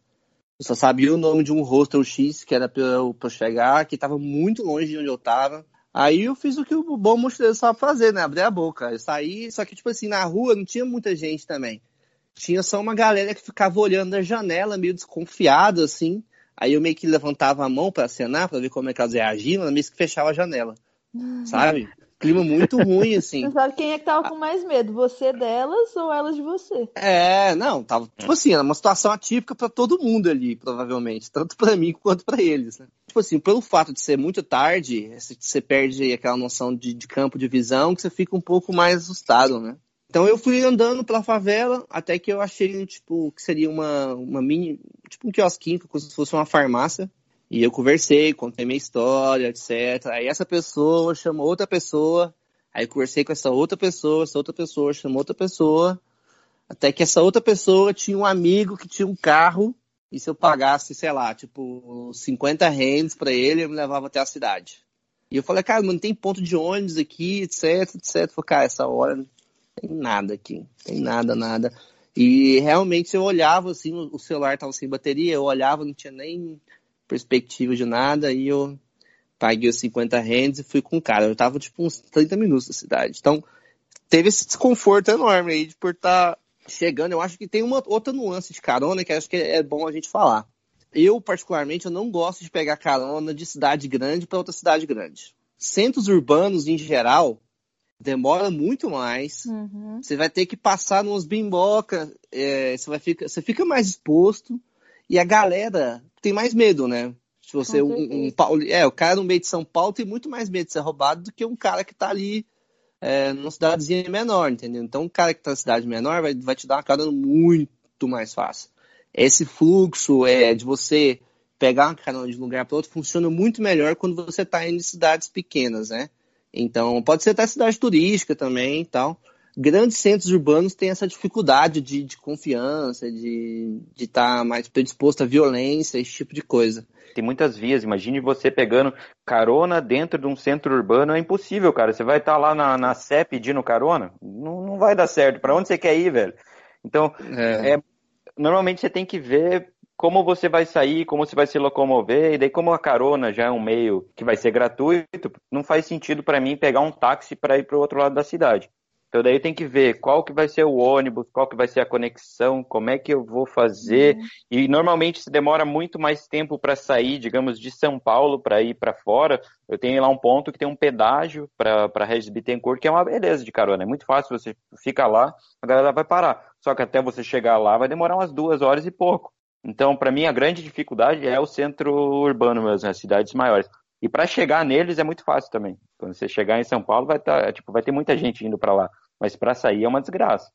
É, foi, foi o que me matou agora em Londres, porque eu cheguei aqui achando que eu ia sair para rodar o país inteiro, né? Só que aí eu cheguei aqui em Londres, as pessoas que eu conversei, que pegavam carona em outros lugares, eu falaram, Londres, não vai rolar, não adianta. Para você pegar uma carona, perto de Londres, tem que pegar o trem que vai lá pro final da linha de não sei o que tem, e só nisso já vai tipo 10, 15 libras, e eu já tô tipo, caralho. Uhum. E fora o tempo e tudo mais, porque aqui, realmente, na cidade, ninguém vai parar. As pessoas são desconfiadas, as pessoas estão na vida delas, né, indo de A para B, trabalho, escola, buscar os filhos, coisa e tal, e ninguém para. A questão do clima, vocês averigam se vai chover, se vai estar um dia de calor? Vocês fazem isso ou não? Cara, eu faço, mas uh, se eu precisar sair no outro dia, não adianta como é que vai estar o tempo, vai ter que ser assim. Já peguei carona debaixo de chuva, debaixo de neve, debaixo de sol, e daí meu apelido tomate vem por causa disso, né? Porque eu fico vermelho em qualquer situação. Então eu lembro que eu tava, eu tava em Mianmar, debaixo de um sol de, sol de 40 graus, assim, passam umas meninas, assim, lindas, com os vestidos coloridos e tudo. Elas olham para mim, elas ficam com pena e elas me dão uma sombrinha colorida para eu ficar segurando, assim, pra, pra continuar a carona. Achei muito legal. Mas é, se você tiver tempo, puder adiar a sua saída, por causa do, do clima, vale a pena. Mas se não, vai assim mesmo. Eu acho que daí o pessoal até fica mais acolhedor quando vê você como um guarda-chuva no meio da, da chuva ali pra, pra carona. Acho o seguinte, cara, eu poderia muito bem falar para você, não, é isso aí. Olha a previsão do tempo, se prepara. Mas essa é uma puta hipocrisia, porque eu nunca olhei, cara. Tipo, amanhã eu tenho que ir embora e é isso aí, entendeu? É. Com certeza. Eu, eu olho assim, se tiver muita chuva. Tipo, ah, uma vez que eu tava no Irã, ia para cruzar, cruzar pro Iraque, e tava, tipo, praticamente o país estava em estado amarelo, né, de, de calamidade pública por conta das chuvas. Fiquei, é, tipo, mesmo se eu fosse de ônibus, não ia, não ia adiantar nada, porque não estava rodando, o país estava fechado, praticamente. E aí eu fiquei lá uns três, dois, três dias esperando acalmar né, o temporal para poder ir para a estrada.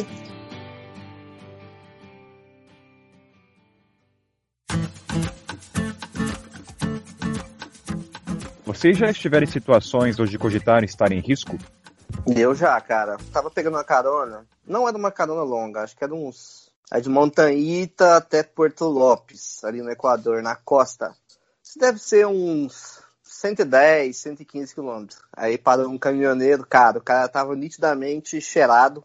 Ou cheirado ou com um rebite muito forte, tá ligado? Porque o cara era muito louco, velho. Ele batia. Tipo, ele dirigia, dava tapa no volante ficava meio que pulando assim na cadeira, você olhava o caminhão do cara todo esquisito, assim, saca? Umas fotos de, de mulher de biquíni, umas, tocando uma música. É como se fosse um baianato esquisito também, não dava para entender direito nem que estilo de música era aquele. E o cara completamente agitado, tá ligado? Ele gritava, falava alto, ficava olhando, olhão regalado assim. Ele falou, pronto, velho, esse cara vai enfiar esse caminhão aqui e eu vou me fuder no 12 eu fiquei, assim, muito incomodado com o cara, mas era, era muito perto, né? Aí eu falei, ah, cara, 100 quilômetros, não é possível, né? Aí eu fui com o cu trancado mesmo, cara, mas eu me senti... Quando eu desci da carona, eu que nem sou religioso, parei ali, fiz um Pai Nosso, entendeu? Falei, oh, graças a Deus que isso passou. Então, eu nunca senti na, no momento que eu estava passando por alguma situação ruim, eu fiquei sabendo no dia seguinte que poderia ter sido uma coisa meio trágica. Eu, te, eu tinha saído do, do, norte do Iraque, do Kurdistão também, entrando na Turquia. E eu ia dormir aquela noite nas redondezas porque eu ia pegar um voo, tipo, minha viagem de carona estava acabando. Então eu queria só um lugar para botar minha barraca e isso também me lembra o ponto assim de tipo não saber onde que vão te deixar. Eu sempre carrego uma barraca porque para mim é minha casa, eu boto onde der, meio escondido do povo e dá boa. É, a minha carona foi me deixar no, num posto de gasolina, que eu falei, ah, cara, tá tranquilo ali, eu boto minha barraca, durmo, amanhã seguinte eu, eu sigo. E o pessoal que trabalhava no posto eram todos sírios, só que eles não falavam inglês. Eu só meio apontando, barraca, sinal de dormir e tudo mais. O cara fez para eu esperar, ligou para um amigo dele que falava inglês. Comecei a trocar ideia com o cara, o cara, pô, o que, que você quer? Eu falei, cara, só quero dormir, amanhã eu, eu sigo. Ele falou, quer vir aqui para casa? Eu falei, pô, fechou então. Era um prédio perto do posto, fui lá, acho que eram umas sete, oito pessoas, todo mundo fumando xixa ali na arguile, tipo a galera bem de boa, vi, vimos filme, jogamos umas cartas. E no dia seguinte, esse cara que falava inglês foi me deixar no ponto de ônibus para eu seguir. Aí no, no, no, caminho ele foi contando, falou, pô, cara, tinha um, um dos caras lá que é amigo do meu primo que estava junto, ele até falou, eu lembro, nunca vou esquecer a, a cara dele. Ele falou que quando você chegou, a gente quis, ele sugeriu fazer uma brincadeira. Qual, como seria a tal da brincadeira? Eles pegariam, me, me amarrariam numa cadeira, botariam um pano na minha cabeça e falariam alguma coisa de árabe para ver minha reação. Nossa. Ótima brincadeira, por que não? Eu, eu fiquei assim, que pariu. caralho, velho. Eu falei, como assim brincadeira, cara? Eu não consigo imaginar como é que eu ia reagir. Coisa boa não ia ser. Mas, eu tipo, não... dali, você não, dali você nunca mais pegaria carona. Cara, brincadeira ia traumatizar pro resto da vida, tá ligado? E aí, aí que o cara falou assim, cara, na hora que ele falou isso, eu e o meu primo falando, não, cara, não podemos fazer isso, nossa imagem fora, já é horrível, cara, a gente não pode ferrar isso mais ainda, cara. Aí eu falei, cara, oh, ainda bem, cara, que, que você me salvou, né, cara, mas seria tenso isso, cara. Até arrepiou os pelos aqui, cara. Imaginar essa brincadeira. Né? Cara, essa história eu nunca contei para ninguém. Eu falei que ia escrever essa primeira mão aí pro podcast. Ó, aí sim. Primeira mão aí. Valeu.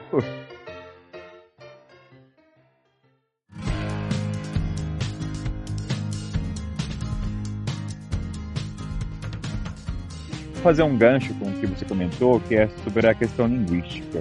Como é que hum. vocês contornam a situação quando não existe o inglês ou uma língua em comum? É o Google Tradutor? É linguagem corporal? É mímica? É tudo. Tudo junto. tudo junto, misturado, ainda escreve umas coisas no papel se tiver.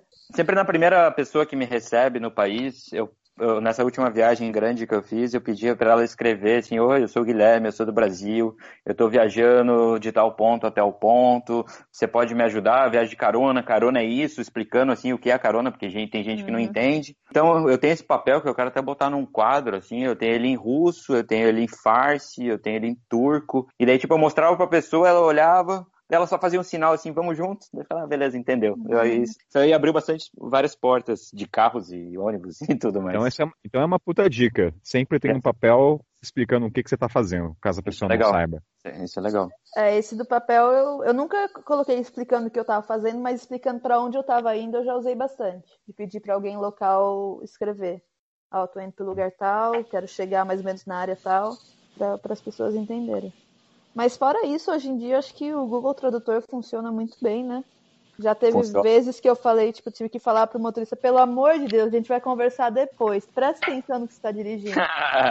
Porque o cara tava, tipo, ali a fundo no Google Tradutor, querendo, tipo, me perguntar sobre as estrelas e tudo mais. E, tipo, o ônibus. Era, era uma carona que eu peguei num ônibus. Num ônibus vazio.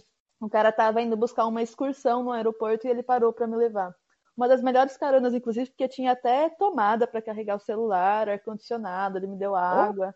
Foi Olha só. bem top, top. Pô, ele tava ali dirigindo o busão, aquele busão enorme, né? Aqueles grandão de 50 lugares.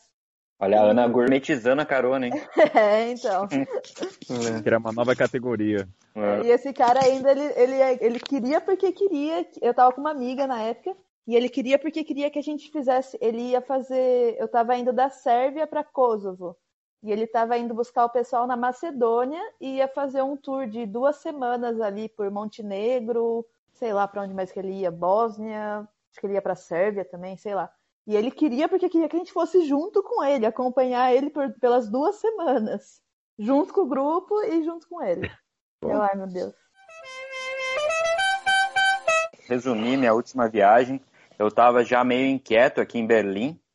Um belo dia eu falei, cara, eu vou fazer uma viagem longa, vou ficar uns seis meses viajando de carona. E vai ser só carona, cara. O objetivo é mostrar que existe bondade no mundo e que se é possível viajar barato. Eu botei lá um orçamento de 5 dólares por dia, abri o mapa e falei, cara, para onde que eu vou? Eu abri Berlim, olhei assim, ah, por terra, sem, sem pegar barco, não sei o que, aonde que eu consigo ir mais longe? Eu olhei a China, eu falei, ah, Beijing ali, Pequim, daí eu falei, ah, cara, Berlim, Pequim, olha que coisa linda, até rima, né, cara? E daí eu falei, ah, vou, par- vou partir para essa carona. E daí foi essa viagem que eu fiz do ano passado, que acabou não dando certo, porque eu não apliquei para o visto chinês a tempo. Isso aí é uma coisa boa que as pessoas têm que ver todas, tipo, o que você precisa aplicar, eu acho que na África é mais, é, é mais importante ainda. Mas aí a história, o personagem, porque nessa viagem eu peguei 168 caronas, eu documentei todas. Eu tenho foto Cento- com 68. 168 caronas. Eu tenho foto com todos os motoristas, eu tenho, tipo, os nomes deles e, cara, foram 19 mil quilômetros. Um personagem que eu vou falar, um deles, pelo menos, foi um cara do Tadiquistão. A gente atravessou do- o deserto do Cazaquistão pro Uzbequistão juntos. Cara, ele não falava, ele falava Tadique, eu falava, eu sabia me apresentar em russo. Então foram três dias juntos no caminhão, cara, só comunicando com, com o Google Translator. Eu dormia, ele também me filmou dormindo. De repente ele botava uma música alta e a gente tava dançando porque tava passando do lado do camelo. Cara, foi uma coisa impressionante, cara. Três dias no meio do deserto com esse cara do Tadiquistão, cara. Foi muito massa. Que sensacional.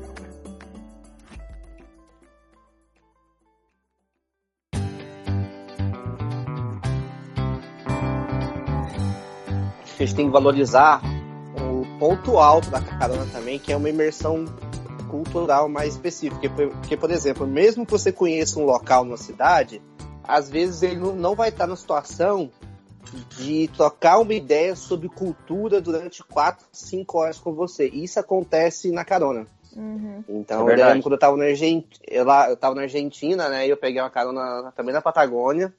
E eu já tinha conversado com muitos argentinos, eu já fui pra Argentina cinco, seis vezes, né? É um país que eu, eu vou com frequência grande. E, cara, ninguém nunca tinha me falado de El Bolson. E nessa carona, é, conversando com, com esse cara, ele falou assim, cara, pelo seu estilo, pelo que a gente conversou aqui, vou te dar um conselho na sua vida. Não procure nada, não pesquise nada, vá para El Bolson. E eu fiquei com essas palavras na minha mente. Falei, cara, eu vou fazer isso, não vou fazer nada. Vou para El Bolson. E, cara, foi uma das cidades que eu mais gostei na Patagônia. E eu só descobri. E, olha, a gente, a gente tá no meio de rede social, eu produzo conteúdo, eu conheço uma caralhada de viajantes, tá todo mundo trocando informação, todo mundo postando coisa, todo mundo lendo, escrevendo tudo. E eu nunca tinha ouvido falar de Albulson. E quando eu cheguei naquele lugar, olhei aquela montanha, aqueles rios azuis, estilo Banff National Park no Canadá, eu falei, puta que pariu, por que, que ninguém nunca me falou desse lugar? O que, que acontece que as pessoas não divulgam esse lugar?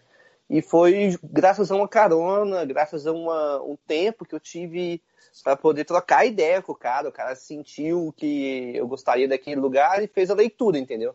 Isso são algumas experiências que só a carona vai te dar. Acho que é uma coisa também que a gente aprende muito, mas a gente acaba ensinando muito também. Porque tem muita gente que chega já com o estereótipo pronto, ah, Brasil, futebol, carnaval, não sei o que. Ele fala, não, calma, não é bem assim, cara. Muita gente fala assim, pô, eu, eu, cara, eu, várias coisas que eu nunca esperaria do país. Então é uma troca que, tipo, a gente aprende, mas vai ensinar muita coisa legal também. É, uma última uhum. história só, que eu lembrei do Richard, do último episódio, cara, eu acho que vale a pena mencionar. eu, tava, eu tava na Lituânia, eu tava, eu tava chegando em Vilnius, na capital. Cara, faltava acho que uns 10 quilômetros, cara, e começou a dar uma pontada no estômago, cara, sinistro. Eu falei, cara, eu preciso cagar, eu preciso cagar, cara. Cara, eu falei, não, é 10, 10 quilômetros, cara, eu consigo, cara, eu vou respirar fundo, vai dar boa, cara. Cara, passou mais uns cinco minutos, eu avisei o motorista, ó, oh, cara, se vê algum posto de gasolina, por favor, para, cara. Tá, eu tava suando já, suando frio, assim. Deu três quilômetros, eu falei, cara, por favor, encosta, me deixa na beira da estrada, no mato, e, por favor, segue, cara. Vai embora, cara. Não precisa me esperar, Vai não, dar cara. ruim aqui. Vai dar ruim, cara, eu não quero que você espere. Ele não entendeu nada, cara, mas deixou e foi embora, cara.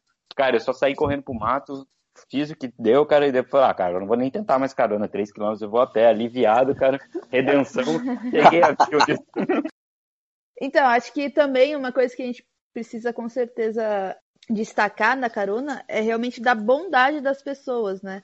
Que param e, pelo menos eu, sem todas as caronas que eu peguei, as pessoas tentaram, já, já me ajudaram parando, mas elas foram cada vez foram além, né? De tanto te dar conselho, de te falar o que fazer, o que não fazer.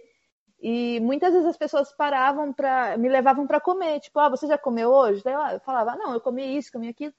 E as pessoas faziam questão de parar em algum restaurante local e, e, e me levar para experimentar o, o, o, prato típico do país. E pagar para você ainda, né? E pagar e não deixar, é aquela coisa, as pessoas não aceitam, não.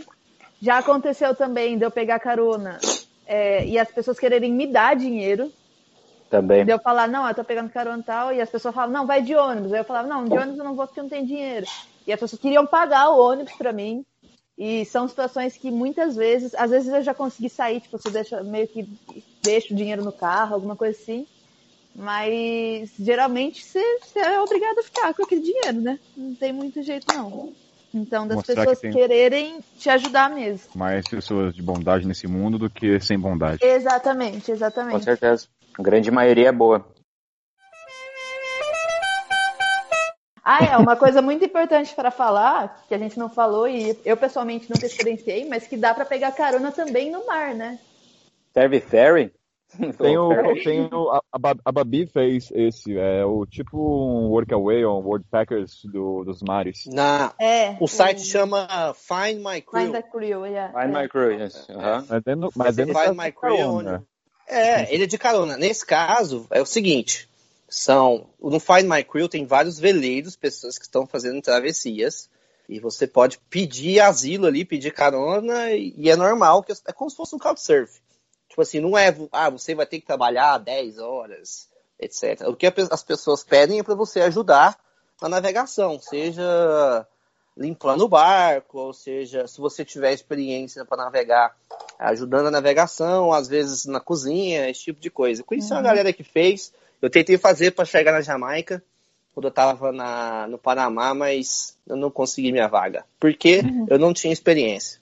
Hum. Tem uma galera que mente essas experiências, né? Teve um amigo croata meu que ele fez da Austrália para o Quênia e ele disse que tinha outra experiência, chegou lá, não tinha, mas o, o, o cara do o dono do veleiro aceitou. Ficou com dó. Ficou com dó.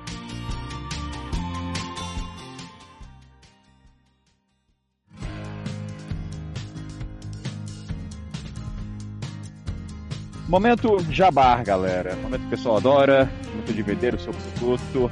Então, manda aí o jabazinho de vocês. Pode começar pela Ana. De novo, eu sou a Ana, eu sou do interior de São Paulo. É, eu já viajo aí em, por períodos diferentes de tempo, há sete anos. Recentemente fiz essa viagem aí que eu comecei há 11 meses atrás, passei por todo o Oriente Médio. Acho que isso atualmente é o que mais chama a atenção das pessoas, né? Quando eu quando eu falo que eu sou uma mulher que viajou sozinha pelo temido Oriente Médio e passei por Irã, Iraque, Síria, Palestina, Israel, Líbano, é, todos esses países que a maioria das pessoas nunca imaginariam ir e tive uma experiência maravilhosa, seja pegando carona ou seja ficando com as pessoas em couchsurfing ou em qualquer esfera, não tem absolutamente nada de ruim para falar sobre o Oriente Médio. E eu coloquei tudo no meu Instagram, meu Instagram é pela Galáxia, e eu tento no meu Instagram ter uma pegada mais histórica, né? Não é aquela coisa tanto de olha eu aqui no castelo, tal, olha meu café da manhã, que delícia, mas realmente de contar a história de cada país e de mostrar também a, a cultura, né? De mostrar os detalhes da, da cultura de cada país. Vai que é tua, Guilherme.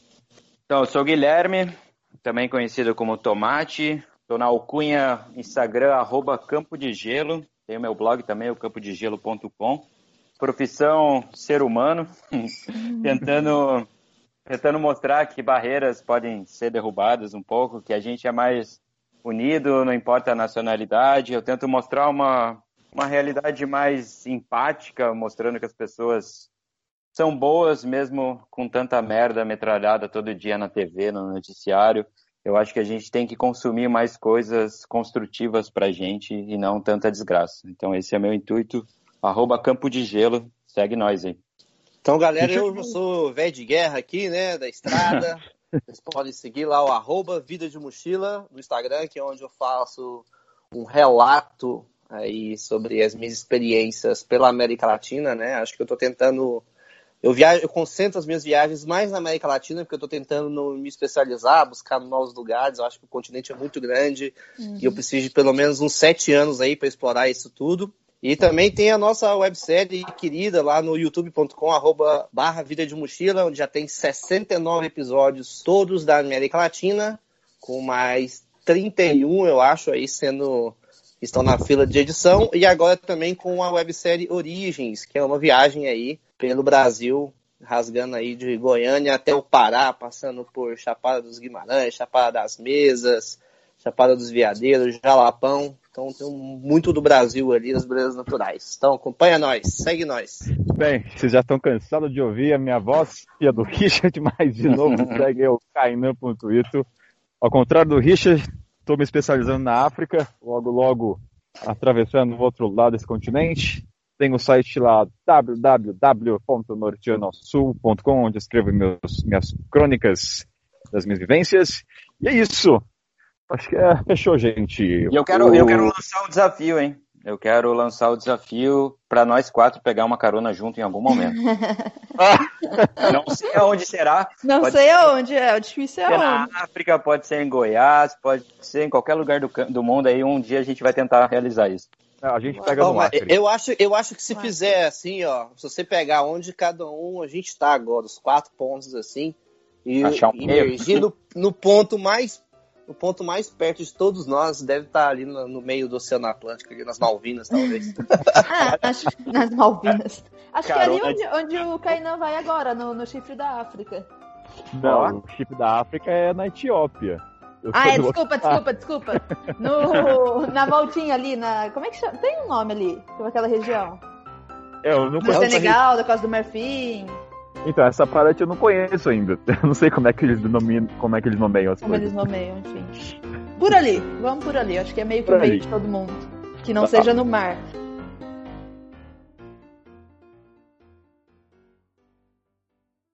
Agora acho que a versão que vai ganhar é da boneca inflável. Pode ficar tranquilo, eu vou Vou testar essa, essa teoria aí.